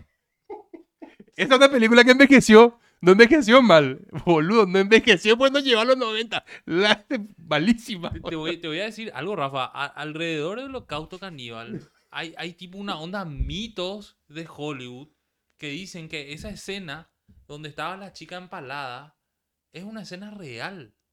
Y pero así tipo que el director nunca pudo mentir, desmentir. No, y buscar en internet holocausto caníbal. Pero espera. Eh, eh, espera, espera, espera, voy a terminar. Eh, eh, holocausto caníbal. Y primero luego hay una serie de tragedias eh, al... Una serie de tragedias al, alrededor de todos los personajes, ¿verdad? En el sentido de que, no sé, uno se tiró un árbol, otro se suicidó, otro se le atropellaron, así, quilombo. Y hay algunas escenas que ellos no supieron, el director no supo justificar. Dice que tuvo muchas quejas de los actores con, de maltrato a animales y de nada. Y hay así algunos personajes, no sé qué, está, hay una chica que está empalada y no saben si es real, si no es real, no es ninguna actriz. Entonces, what the fuck. Y nosotros teníamos 13 años y nos fuimos a alquilar Mortal Kombat. Mortal Kombat. Eh, después, no sé qué puta, eh, Ro- Robocop 3. Y este, mira, este Holocausto Caníbal, ¿verdad? Y todo lo que le puede gustar a un mitad de 13 años, mira, Holocausto, muerte, caníbal, Titi. la- ti- y una chica en bola así, hecha bola. El, el- Tuvimos una infancia, tuvimos Yo una lo infancia muy retorcida. Pero yo te diría, yo- a- antes de que, que diga nomás algo, R. Holocausto Caníbal tuvo una particularidad. Fue una de las precursoras del género eh, found, footage, found footage movie. Eh, la película más famosa de este formato de película, ya saben cuál es. ¿No? The No sé. Blair Witch Pro- Project. Del año 1998, si mal no recuerdo. O 99. Eh, donde queda como... eh, como una cinta que se encontró de gente que desapareció en el medio del bosque, ¿verdad? Y Holocausto Caníbal fue la, la- la precursora en este formato de película. Después salieron un montón de películas. Salieron, ¿cómo se llama esta película? Actividad paranormal. Eh, Actividad Paranormal. Después hay un montón de películas. En tipo Netflix, filmada en primera persona, lo que decís, ¿verdad? Tipo No, filmada. tipo filmado documental, en formato documental, eh, filmada con esa cámara así, tipo esas Sony Handycam así con Me calidad. parecía el rec abajo, ¿verdad? Exactamente. Eh, ¿Cómo se llama esta película? Justamente Rec. Hay una película de Rec que la original es una película española, ¿verdad? Eh, y después hicieron su remake lo- lo- lo- los gringos. Y... Eh... O sea, que fue lo que te iba a decir. Me, me hablaste y me desconcentré. No, que eh, eh, estás hablando de ese tipo de películas. Del de tipo de género. Sí, eso te iba a decir. Y yo me colgué con un género que es el género documental, ¿verdad? Y hay un documental que les recomiendo que se llama The Poughkeepsie, The Poughkeepsie Tapes. La cinta de Poughkeepsie. Que hablan sobre un asesino serial que nunca se le encontró que el tipo grababa su asesinato en un sótano. En el pueblo de Poughkeepsie. Creo que en Minnesota, no sé, en uno de esos lugares así recónditos de Estados Unidos. No Minnesota ciudad, obviamente, tipo en medio del bosque. Y son cintas reales, así. El tipo como le torturaba y toda la, la historia, así. Eh, está en Netflix. Y está, está buenísimo. Y te va a- le va a volar la cabeza. Pero e- e- ese, ese me hace acordar a, a- otra similar, que es tipo documental, que salieron varias versiones que se llama Trazas de Muerte. No sé si llegaron, o sea, tra- Trazas de Muerte, bueno, yo vi de chiquito, vi uno y tuve todo pesadilla, no vi más. Pero eran eh, gente que se moría grabada en vivo. Entonces decía, bueno, Trazas de Muerte, tenía un parental advisory ahí al, al principio explicaba, después era una compilación de gente que, que, que se moría, no sé, estaba un tipo hablando en una conferencia de prensa y, y, ¡puf! le metió un tiro. Y por eso se llama trazas de muerte. En la época, en la época que nosotros a ver, veíamos, cuando era de millonario tener canal, te- tener, tener cable, ¿se acuerdan que estaba eh, Unsolved Mysteries? Sí. Eh, misterio sin resolver. Misterios sin resolver. Que no, no, no hablaba así de cosas paranormales per se. Pero, boludo, me, da- me da piría hablar de eso. Porque me acuerdo así de los casos sin resolver, Sí, boludo. cierto. Así gente que desapareció, que se... Hicieron un remake lo de Netflix, de vuelta, que no pegó mucho de por ahí justamente por el contenido que no... ¿Verdad? Pero yo me recolé con ese y... Buenísimo. Los expedientes secretos. Los expedientes secretos, eh, ya era medio... Ya más ficción. Sí, más ficción, ¿verdad? Porque Mm. metía temas de alien y cosas paranormales, qué sé yo, ¿verdad? Eh, pero eh, eh, Misterio sin resolver, así, a mí marcó una época de eso fuertísimo. Me acuerdo que nosotros veíamos los capítulos acá en los 90 y eran capítulos en los 80 en Estados Unidos, eran así. Yo quiero hablar, yo quiero hablar ahora de uno de un- mm, el, el tema, está- los temas están espectaculares, pero a mí me encantaría a ver si para ver, para probar nomás, porque seguro que los perros ahí que están, nos están mirando tienen también sus socios que supuestamente saben, ah, pero yo que voy a probar acá algo, porque ni Rafa sabe esto que le voy a comentar. Cine por país. Cine por país. Cine alemán. Cine francés. ¿Qué te parece el cine europeo así? digamos, en todo su contexto. O sea, digamos, ¿cuál, es el cine que más te gusta de ese lado de- del, del continente, digamos? Del cine alemán, por ejemplo, hay una película que a mí me marcó. No es 100% alemán, es una película eh, franco-alemana, creo que es la película que todos conocen, que es un blockbuster, que se llama La historia sin fin, ¿verdad? El director Wolfgang, Wolfgang Petersen, ¿verdad? Donde cuenta la historia de Atreyu con la emperatriz infantil. Y una escena que me marcó esa película fue cuando Atreyu le pierde a Artax, que es su caballo, así, boludo, me, me rompió el corazón, ¿verdad? Aparece Falcor, el perro ese que vuela. El perro que vuela, sí. Ya, todo, todo. Y el soundtrack, ¿verdad? Eso te digo, el soundtrack hace la película. Eh, del, del cine alemán, para mí esa es una de las referentes, ¿verdad? Eh, Mi lucha. Mi lucha, que cuenta las últimas, los últimos momentos de, de Adolf Hitler. Está también la Que película. hay un libro de él Que que un claro, claro. que una, una vómito literario, no sé qué. No sé por qué dicen que es un vómito literario. No, yo, yo, yo creo que es por todo lo que tiene alrededor, ¿verdad? Sí. Pero en, en- en realidad, Mi Lucha es un libro que el tipo hizo eh, un poco antes nomás de, de- de llegar a donde estaba. No cuando era el Führer, Sí. sino que un Mm. poco después de salir de la cárcel, donde hizo una autobiografía de él, ¿verdad? Entonces, no, no, no- no sé si la película tiene que ver con el libro, porque si Sí. es los últimos días de Adolf Hitler, no. No, no, no, tiene que ver con el libro. Con el libro Ah, entonces, entonces es otra cosa. Boludo, y ahí está. Los Después últimos está- días de Adolf Hitler. Hay una teoría. ¿Conoces la teoría? ¿Qué? teoría ahí. Sí, Un montón de teorías que están en entonces- Paraguay, boludo. No sé, un montón de teorías ahí, boludo. Que están. Hay una, teoría, Paraguay, hay una que- teoría que dice que murió en Paraguay. A lo mejor podemos traerle a alguien que nos pueda quitar esa duda. Sí. Alguien interesante, alguien que haya trabajado sobre eso, alguien que haya estudiado sobre eso. A lo mejor vamos a buscar y vamos, vamos a traer. Eh, Pero bueno, cine alemán. ¿Te gusta cine alemán? Sí, sí. Serie alemana, Dark. Dark es una de muy buena puta, serie. boludo. Visualmente es una locura, Dark. Muy buena serie, realmente muy buena serie, tiene una muy buena historia. Eh, del cine francés, el- el- a mí, por ejemplo, me gusta mucho Los Miserables, ¿verdad? Eh, Les Miserables. sí. Después, eh, cine español, cine español es buenísimo. Hay una película que muy poca gente conoce que se llama Rosamanta, a la casa del hombre lobo, que está basada en hechos reales, ¿verdad? Que está basada en un asesino serial que fue, eh, creo que es único en la historia que no fue ejecutado, ¿verdad? Porque se le diagnosticó licantropía clínica. O sea, se le diagnosticó que, se diagnosticó que era tipo un hombre lobo, Tenía pelos por todos lados. ¿verdad? Y era un tipo que medía unos 50, unos 45, qué sé yo. Y mató un, cen- no sé si un centenar, pero mató fácilmente como unas 15 personas. Qué facha esa palabra Lycan, ¿verdad? Purete, ¿eh? Está buena, está buena. Y la película es española. eh, no me acuerdo cómo se llama el director. Paco, no me acuerdo si era Paco Llane o algo así se llama el director. Y actúa la que hoy día es la, la esposa de, de Thor, de, de Chris Hemsworth. ¿Verdad? La historia de que ella toma venganza, el tipo, qué sé yo, pero la, la historia en realidad sí existió, ¿verdad? Eh, la actriz se llama Elsa Pataki.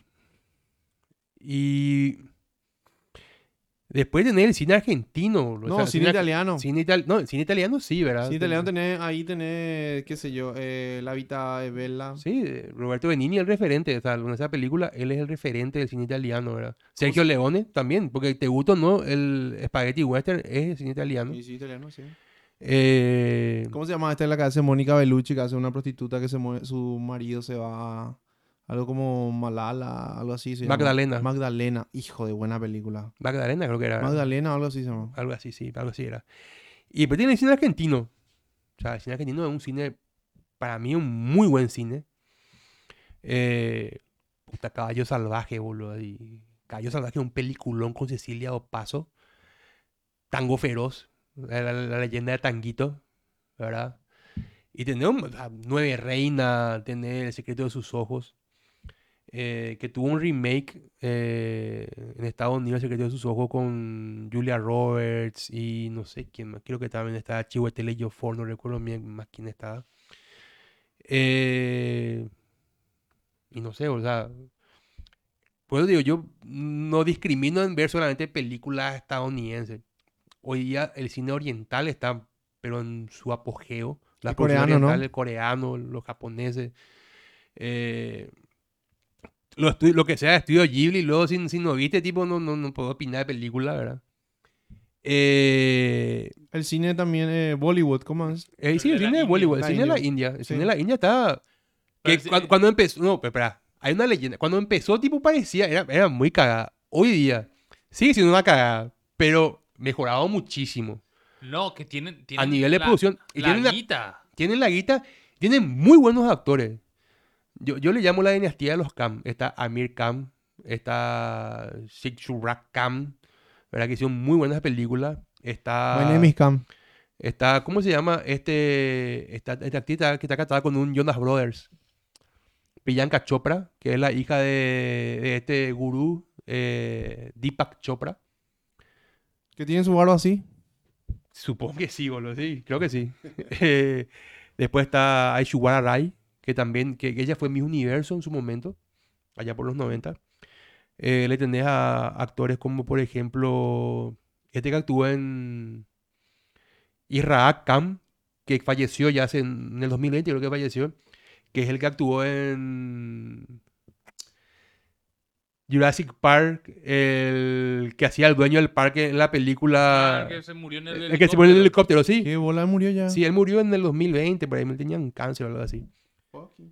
Y tiene muy buenos actores que están entrando, en- que tienen producción en Hollywood inclusive, ¿verdad? Eh, el cine pakistaní es muy buen cine. También tienen actores metidos en Hollywood. Uno del- a ver, de, los de los más conocidos, este que actuó en Eternals, que Kumail Nanjiani, que estuvo en la serie, vos sabés, porque te gusta esta serie que, ¿cómo se llama? The Big Bang Eh, Theory. No, no, no, no.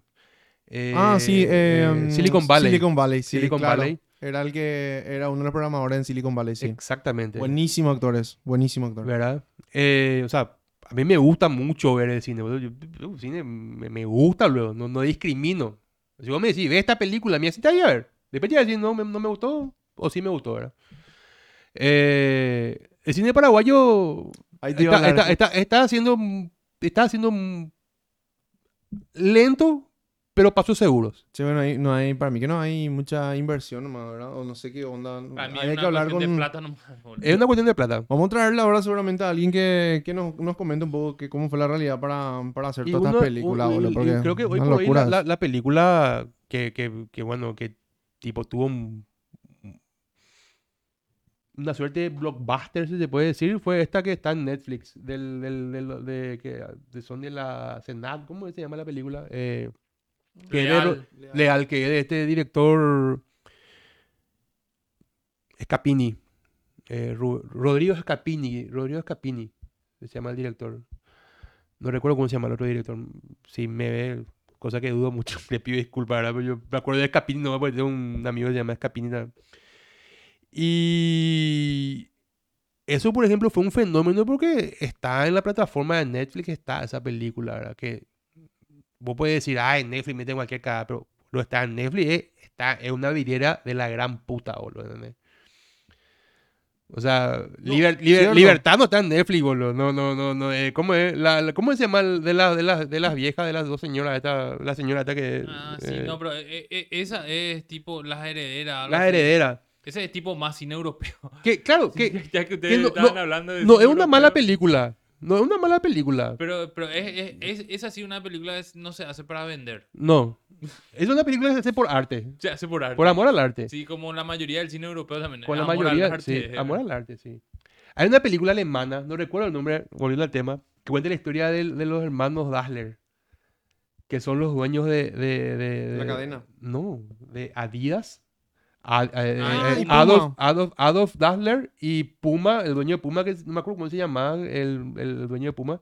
Don que- Puma. Bueno, eh, Pu- Pumón, eh, Pu- Pumón Dassler, no sé, boludo. Hijo de puta. Eh, y cuenta la historia que son dos hermanos, así de que, tipo, uno era pro Hitler y el otro era pro, no sé, Lenin. pro Lenin, qué sé yo, no sé qué historia era. Y es, es muy loco cómo se, cómo se separan los hermanos. Y había sido que uno de los hijos, no sé cuál, no recuerdo muy bien, uno de los hijos el de Don Puma o de Don Adidas, ¿verdad? El hijo bastardo de uno de los hermanos, ¿verdad? Un quilombo gigantesco así. Porque vivían todas, un tiempo vivieron todos hacinados ellos, Claro. ¿verdad? Y, y bueno, y la historia termina contando de quién, o sea, para demostrar el poderío más grande y quién gana tipo la batalla entre Puma y Adidas, era quién le invita a la selección eh, Alemana. de fútbol. En el primer mundial donde se le invita a la selección alemana de fútbol. Y gana Adidas. Habían dos Alemanias cuando eso. Había la Alemania del Este y la Alemania del Oeste. Claro, y a los dos alemanes le vistió Adidas. Sí, me acuerdo. Era- la- el verde, ¿verdad? Está muy buena la película.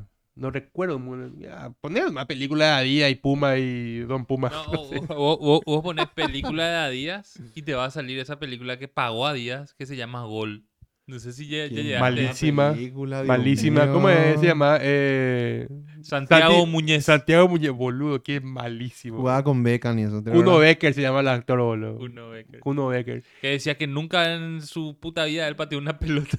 No, se nota, se se, notaba. se notaba, boludo. Yo que soy malo en el fútbol, se notaba que el tipo nunca pateó una pelota en su vida. Pero, eh, eh, esas películas son las que vos te das cuenta demasiado bruscamente se acabó el presupuesto porque Gol 1 eh, le tenía a Zidane, a Beckham, Guti, un montón de gente que salía, eh, todos vestidos en jugar. en el gol 2 salía Pepe Cardoso, eso.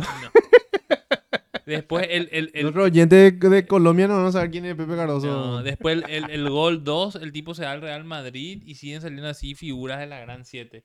Y después se acabó el presupuesto, el gol 3 no sacaron en el cine, es tipo película de videoclub. Me entero que hubo un gol 3, yo ni Hubo- sabía, boludo. Ah, hubo un gol 3 y lo único que muestra del Santiago Muñez es que se lesionó y estaba con una muleta y que le- la película se trataba de dos pies de las inferiores del Newcastle. Y a- a- así, y, viste, le pusieron al tipo, bueno, que sale así, hola, ¿qué tal? Sí, estoy lesionado, no sé qué puta. El tipo está para arrancar la película nomás. Y tipo, entrenando con dos juveniles que se le promovió. Y después está lesionado y sí, estos chicos van a llegar lejos. Y desaparece de la película. Se mueren así. No, no, no, no explica, no explica, si desaparece sale y, no, y la explicación es, el día en muleta no juega más full. Entonces, y todo, toda la película se, la trama está en la concentración, en los partidos y demás, ¿verdad? Y el que tiene muleta ya se fue a la verga. ¿Cómo pudiste ver esa película, Diego? Porque Dios me- mío me santísimo. Porque me gusta el fútbol. Me gusta el fútbol. Y era la primera que vos le veías en una película a jugadores de fútbol. Y Boludo. encima, espera, la película era muy mala en la actuación, pero era muy buena en cameos. Porque yo creo que fue una de las primeras películas donde le llenaban un estadio para hacer los cameos dentro del, del partido. No, no, no, es como esta película de, de Chespirito, El Chanfle. ¿Te acuerdas? Dije que, que, no sé, el tipo salía en un pasto así, pasto caballú, corriendo con la pelota, después la escena así, desde lejos, era el estadio Azteca lleno. Típico de Enrique Segoviano. Típico de Enrique Segoviano. Enrique Segoviano. Che, La- las sports movie también tienen su, tienen su encanto. Gol, o sea, a mí también me gusta el fútbol. Definitiva- definitivamente porque me gusta el fútbol no vi ninguna de esas películas, ¿verdad? Porque es una mierda. Eh, pero la- las sports movie tienen también su encanto. De, de las que, una de las que más me gustó, por ejemplo, fue Invictus. no, pero, ¿verdad? ah, a ver. Es una película... No, mu- no no- hay no- punto de fucking comparación, boludo. Morgan Freeman. Pero yo, Muñe, ¿Cómo se en, llama nin- el actor? en de- ni- en ningún momento yo iba a cometer el crimen de comparar esa parrabasada con Invictus, boludo. Pero le, le, le ponerlo en la misma línea. ¿eh? O sea, tipo sport muy. No, eh, no, yo no le considero a Invictus una sport muy. No, es una película, pero el hilo conductor es siempre el, el- el deporte, ¿verdad? Bueno, a ver, o- otro ejemplo sería Yo, voy a- yo tenía que decir, pero. de fútbol americano. Algunas películas de fútbol americano me encantan, boludo. No, qué raro. Vos- la de Papali, boludo. La de no Papali no te gustó. El, mariscal de campo no era vos, el, el, la- ¿cómo es? El No. high school. No. Ramón decime el mariscal. Si su sueño era el, el ser el queen, ¿cómo es? El king prom, el prom, prom king. Yo juego lo que sea, así que no, no tengo problema. No, pero otra. A ver. El de Papali, boludo. No, no yendo a un, Sí, ni- conozco. a un nivel tan alto como, como el de Invictus. Esta, esta que hace Brad Pitt. Que el tipo empieza. Moneyball. contrata- Moneyball, que le contrata a un analista que, que de Big Data. Espectacular. Eh, eh, eh, Muy buena película. Jonah Hill, ¿cómo se llama? Jonah Hill. Muy buena película. e- Ese está, ese está muy Que entre, entre otras cosas me encantó la actuación de Brad Pitt ahí, que para mí está entre sus top, top 3 de performance de Brad Pitt. y Es que Brad Pitt es un buen actor, boludo. Es un Brad, buen, ¿no? un buen Brad Pitt es un buen actor. Lo que tiene de malo que es cari lindo. Entonces, tipo, se le, se le subestima muchas veces por eso. Pero para mí Brad Pitt siempre fue un muy buen actor. Top 3 de sus películas más... Dos años en el Tíbet, eh, Leyendas de Pasión y 12 monos. Siete años en el Tíbet, perdón, siete años en el Tíbet. Leyendas de Pasión y 12 monos. No, yo, yo a lo que Para mí es- Troya, así, number one Troya. Segundo creo que Moneyball. Y tercero que me gustó es en, evidentemente, Fight Club. A, a- a mí me gustó, está difícil. Me gustó Bastardo sin Gloria. Eh, después conoces a Joe Black. Estuvo muy buena. Esa película me gustó mucho cuando él actuó de la muerte. Sí. Y... Un poco amorío nomás la película, pero... No, pero el, el, el trasfondo está bueno. Y yo me acuerdo mucho de, de, de conoces a Joe Black. Hay una parte donde se, él se va al hospital y hay una señora que tiene un tumor. Y La dice- abuela. La abuela. Y empieza a hablar así un español. Un No. español muy boricua. Dice- dice, No, viene Pachamama y te va a buscar, tú eres mala. Le dice así. No, tú, eres- tú eres- no eres mala, vieja. tú- Sí. es, para mí es... Y sabe que lo mejor, si vos viste la, la, la, la, la, la, la, Pues la, la, la, la, movie, o sea, la, la, ¿cómo se dice? La tipo screen edit, que es para TV, el subtítulo que le ponen, le ponen así con las letras con las que se pronuncian en esa región de, de, Centroamérica. O sea, vieja, por ejemplo, no ponen con la B corta, ponen con la B larga. Tipo, vieja, allá, allá es muy marcado el, el, el español, allá es muy marcado. ¿eh? Es buenísimo, eh, esa, escena- esa escena es buenísima. Sí, ¿no? y además es, es, es Brad Pitt, es Anthony Hopkins. O sea, es un película. Para- Película. Para, para mí, para mí está muy bueno. Quiero decir nomás que Brad Pitt tiene muy buenas películas, boludo. Vos dijiste tres que, que son buenísimas, yo dije tres que son de la gran puta también. Y no coincidieron. Y no coincidieron, y vos dijiste tres que tampoco coincidieron que son de la gran puta también, ¿verdad? Sí, ahora, ahí- o vos sea, me, vas a, performance, lo que quiero decir. me- me vas a ayudar, Rafa. Otra que me- a mí me gustó mucho es eh, la que él está en un tanque. ¿Cómo se llama esa? El- Fury. Fury. Fury. Ese está muy buena. Con Shia LaBeouf también creo que. Sí, que es el de Transformers. Sí. Que después cambia, se hace re malo. Me parece que, bueno, le, le cambió su... Viste que el... ¿Cómo se llama? Este Michael Bay le, le hacía como para que él era un niño, un joven adolescente. Después en su próxima película ya es un tipo adulto, ¿verdad? Bastante... Bastante dark también todas las películas que le metió, ¿verdad? Y eh, eso es genial de lo ocurre cuando eh, tipo te querés salir de- de- del rol que te hizo popular, ¿verdad? Es lo que pasó con muchísimos artistas, no solamente en el cine, inclusive en la música. Ahí tiene el caso, los dos casos más, más conocidos son los de Britney Spears y Christina Justin. Aguilera. No, Christina Aguilera. Ah, ok. O sea, yo- me, decís, Justin me, me está hablando, boludo, hace poquitísimo tiempo. Yo te hablo de la época de pie, boludo.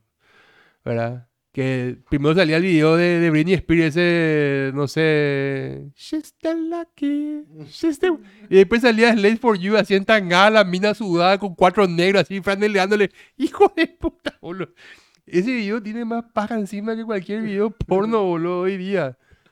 Y después tenés el video de, de, de, de, de, de- de Cristina Aguilera donde hablaba no sé qué historia, qué gua- guarangá que eran en esa época. Y sale este video Dirty, boludo. Así moviendo el, el traste, así que, boludo, eso hoy día, así, tipo, pone eso y está todo mal de cosificar a la mujer y no sé qué. Nada historia que ver, boludo. sí. te hace, ahí te hace una salvedad porque el último video de, de esta Anita... Boludo, ese video, el video de Anita es terrible. ¿Quién es Anita, boludo? Anita es una actriz, una cantante brasilera que yo conozco un tema suyo porque tipo se tira en el suelo y hace unos movimientos, hijo de tu hace madre, un boludo. perreo así por el piso. No, es Sí. no se llama perreo. ¿Cómo se llama ahora? Twerk. Ah, No, twerk fuck es it. el yankee. Eh, bueno, boludo. Twerking, no, eh, se pe- llama- pero, acá- eh, acá se llama perreo, carajo. está culeo. Boludo, eh, yo creo que sigue vendiendo la, la porquería. La macanada, como Ah, dice. que da No, eh, pero gusto. es que se, se tiene que se va y se va hacia otro segmento nomás. Se va hacia ese segmento de, de- del reggaetón y eso, ¿verdad? Es como, como- cómo se va encasillando ahí. Si vos no querés más hacer eso, salís del reggaetón. Empezás a hacer otro género. Y bueno, y eso, eso Por es lo que- reggaetón eso- vende, boludo. Sí, y eso es lo que ocurre, que ocurrió con este, con este pibe Shia LaBeouf, por ejemplo, ¿verdad? Que quiso salir de esos papeles, por eso buscó papeles mucho más complejos, mucho más eh, con otro tipo de, de- de historia del personaje, ¿verdad? Eh, a muchos actores, le- le- inclusive, le, le costó la salud mental, eso. Sí, Ay, Jim Carrey, ¿verdad? Prácticamente. El primero que, que me, me viene en la cabeza es Jim Carrey que se metió tanto en los pu- personajes. Puede ser, ¿verdad? Eh, a Jim Carrey lo que dicen que es lo que le, lo que le Hollywood le excluyó a Jim Carrey. A Jim Carrey lo que dicen que le desequilibró fue que se metió mucho en el personaje cuando hizo el humorista Andy, Andy Kaufman. Porque en realidad su ídolo de niño eh, eh, era Andy Kaufman, ¿verdad? Entonces le tocó a él hacer de Andy Kaufman y dice que el tipo se, se, se piró la cabeza, ¿verdad? Porque también lo que se le llaman los actores de método, ¿verdad? que son los actores que tipo se meten en el personaje y no sé, hacen cosas re locas, ¿verdad? Eh, uno de los más referentes de esto es, por ejemplo, Daniel Day-Lewis, ¿verdad? Que es un tipo que cuando actuó, por ejemplo, en la película Mi Pie Izquierdo, donde él hacía eh, un tipo que solamente le andaba al pie izquierdo, ¿verdad? Alto spoiler el nombre de la película. y bueno, eh, el tipo estuvo en silla de ruedas y tipo, no sé, se limpiaba el culo el pie izquierdo, no sé, no sé qué hacía ahora, tipo. eh, no sé, se cortaba la uña del pie izquierdo con el pie izquierdo, tipo Chuck Norris, así. Entonces, e- esos son los famosos actores del método, ¿verdad? Que tipo se meten en el personaje y no salen, mata que termine la producción, ¿verdad? No sé, me salió ese chiste, que hijo de puta. y bueno, y, y, y, y- Jim, Jim Carrey en su momento, él se metió muy de lleno en el personaje Andy Kaufman, ¿verdad? Entonces, eso fue lo que a él le piró así. Conté que no es un mal actor, ¿eh? Bueno, sí. Eh, está, está encasillado nomás. en Está encasillado en de- esas películas tipo... Sonic. eh, de, de ese de- exagerado, de, de actuación exagerada, de, de esas muecas, de esas facciones, ¿verdad? Él hizo una película... eh, Su acertijo era para vender muñequitos nomás. hizo una película que se llama... No recuerdo el nombre, donde él hace un investigador privado. Donde sale pelado y con barba así. Y donde el tipo investiga un, asesina- un asesinato. Está muy buena la película. Número 23. Está muy buena la película. El The Truman Show. Ah, Buenísima The la Truman película. está muy bueno. La Andy Kaufman también está muy buena. Se llama The Man in the Moon. Eh, y eso, ¿verdad? Yo creo que eh, eh, es difícil salir de repente donde vos estás encasillado, ¿verdad? Eh, si sos Cari Lindo, por ejemplo, siempre te van a poner papeles de Cari Lindo. o sea, no siempre, pero tenés que plantarte a veces y hacer películas de mierda o no hacer más películas. El, el caso de este actor, por ejemplo, Josh Hartnett, que actuó en, en Pearl Harbor, que era el interés amoroso de esta Ah, actriz sí. también que competía con, con, con, con Ben Affleck. Sí. Josh Hartnett se abrió de Hollywood, boludo. Pues el tipo siempre le ofrecían papeles de cari lindo, papeles de tipo que rompe corazones y no sé qué historia, bla, bla, bla. Y se quiso plantar, le dijeron, hermano, tu función es esta y, y punto. Ahí le tenés, boludo, no le vas a ver a Thor haciendo una película No, eh, dramática. El tipo tiene que ser una película, tiene que ser sin remera. es Esa que es, su mal función. actor, boludo. Mal actor. Mal actores. El- y Chris, Chris Hemsworth. sí. Malísimo. El tipo tiene que salir sin remera y ya está, ya. Ya vende la película, ¿entendés? Sí. Esa es su función. No, no le pida que te hagan una actuación magistral, boludo. ¿entendés? Claro. Otro, o- otra de las cosas también que de, de personas que tienen un solo personaje, por ejemplo, el Ross ese de Friends. One Hit Wonder, como dice, ¿verdad? El Ross de viste- Friends, el Joy viste- de Friends. Vos le viste en Band of Brothers a él, a Boludo, David sí, Schwimmer. Capitán Soul. Boludo, yo no le podía ver porque me imaginaba. Lieutenant Soul, perdón, no My es Capitán. sandwich. Así cuando se hacía el loco, boludo. ¿Qué te hacía ese? Boludo, I'm fine, I'm fine. Boludo, Malísimo. malísima. This is not the company. This is. Cuando haces así. This is. Eh, easy Company. Boludo, Y- malísimo. Y boludo. óyeme, boludo. Ahora que, hablamos de, ahora que hablamos de Friends, Jennifer Aniston me parece una actriz pésima, boludo. Ninguno no de los actores de Friends ganaban un buena. ganan por capítulo. Está buena.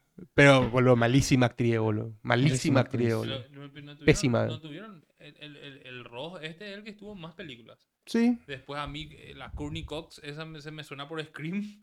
De- No ninguna otra más. Y Jennifer Aniston, sí, en un montón de otras películas. La. Phoebe. No. Ah, sí, también. Phoebe Phoebe actuó en una película con John Travolta. O sea, la que yo conozco al menos. Dos películas conozco de ella. Una es con John Travolta y Jim Hackman, que es, no me acuerdo cómo se llamaba la película. Es medio cómica más o menos la película. ¿verdad? Eh, y otra es donde ella actúa con Billy Crystal y Robert De Niro. Donde Robert De Niro hace de jefe de la mafia. Creo que se llama John Vitti. Es su personaje, si mal no recuerdo. Eh, y Billy Crystal es su psicoanalista. El tipo tiene ataque de ansiedad. ¿verdad? Y la esposa de Billy Crystal es Lisa Kudrow, que es Phoebe. Culo, Pero así sí. siempre hace papeles secundarios, así medio. Eh, no Mm, principal. No, ni en pedo. Sin embargo, yo creo que los de How I Met Your Mother eh, tuvieron más protagonismo, inclusive. Ahorita haciendo la comparación más con Friends, ¿verdad? Creo que Ted Mosby es Ted Mosby, Josh Rador. Creo que lo único que en su vida habrá hecho habrá sido Ted Mosby. Vos sabés que yo esa serie no, No. no, no le vi. Y bueno, y le- la- conozco la serie, pero La- honestamente no le vi. La que hace de... La Conozco que, los actores. Sí, la que hace de su novia o su... María Hill, de Marvel. La de Marvel. Él, Sí. él salió en Marvel y... Jason. Segel, que es el protagonista también, que el grandulón es el, el grandote. Sí, totalmente. Y el que baila, ¿cómo se llama? Que hizo los musicals y eso, que es, que es buenísimo. Eh, eh, Doggy Hauser. Doggy Hauser. Esa era Doggy Eh, Hauser. ¿Cómo que se llama? Este. Puta, me olvidé su nombre. güey. Y la chica también, la American Lily, Pie. Lily, que hizo American Pie. ¿Viste? Pues yo- la serie yo no- honestamente no la vi. Sí. No, no la vi mucho. Pero para mí que tuvieron más salidas los de... Y puede ser. Sí. Más laburos. ¿Qué tal, Rafa? ¿Pasaste bien, será? Vos sabés que sí. Da gusto hablar de estas cosas con los perros. Y da gusto hablar así en, en cámara. Digo que me siento cómodo, parece. Sí. Creo que me hace el- Creo que, creo que. A ver. Me iba a abanderar como el nuevo Armando Rubín. Pero negro y obeso. Y, y pobre. Te sale natural, boludo. Yo, yo creo que nosotros también pasamos súper bien. Sí. Quisimos hacer nosotros nuestro podcast de, de cine, pero no sabemos mucho. La, la verdad es que tenemos un, un vago conocimiento en Así mismo. comparación al tuyo. Yo, Eh. pero yo, yo también, así. No es que yo sé. cine, yo. Ah, claro, yo. Eh, me gusta, soy aficionado. Puedo conocer de por ahí un poco más, qué sé yo, pero. Tampoco no, no, no, no me la creo yo ahí, tipo, si querías Claro. saber si te preguntaba a mí, yo te iba a decir, no, no, te iba a cancherear ni en pedo, ¿verdad? Claro. No, claro. Entonces, bueno, eh, espero que la gente de- también haya disfrutado de, de- de este capítulo del, del podcast de los perros. Vino al final el invitado que nunca venía. Ah, la próxima sugerencia, vamos a hablar de soundtracks, soundtracks de, de películas. Hay, hay mucho para hablar, porque tipo Rafa es una enciclopedia de... De cosas random. películas, no, de, de cultura pop yo te diría ahora. De, de cultura pop, de música, películas y demás ahora. Entonces, gracias a todos por estar. R, No, muchísimas gracias, muchísimas gracias Rafa, muchísimas gracias a Diego, pasamos demasiado bien y bueno, nos vemos en el próximo capítulo eh, del podcast Los Perros, nos vemos, chao chao. Suerte, gente. gente. Chao, chao.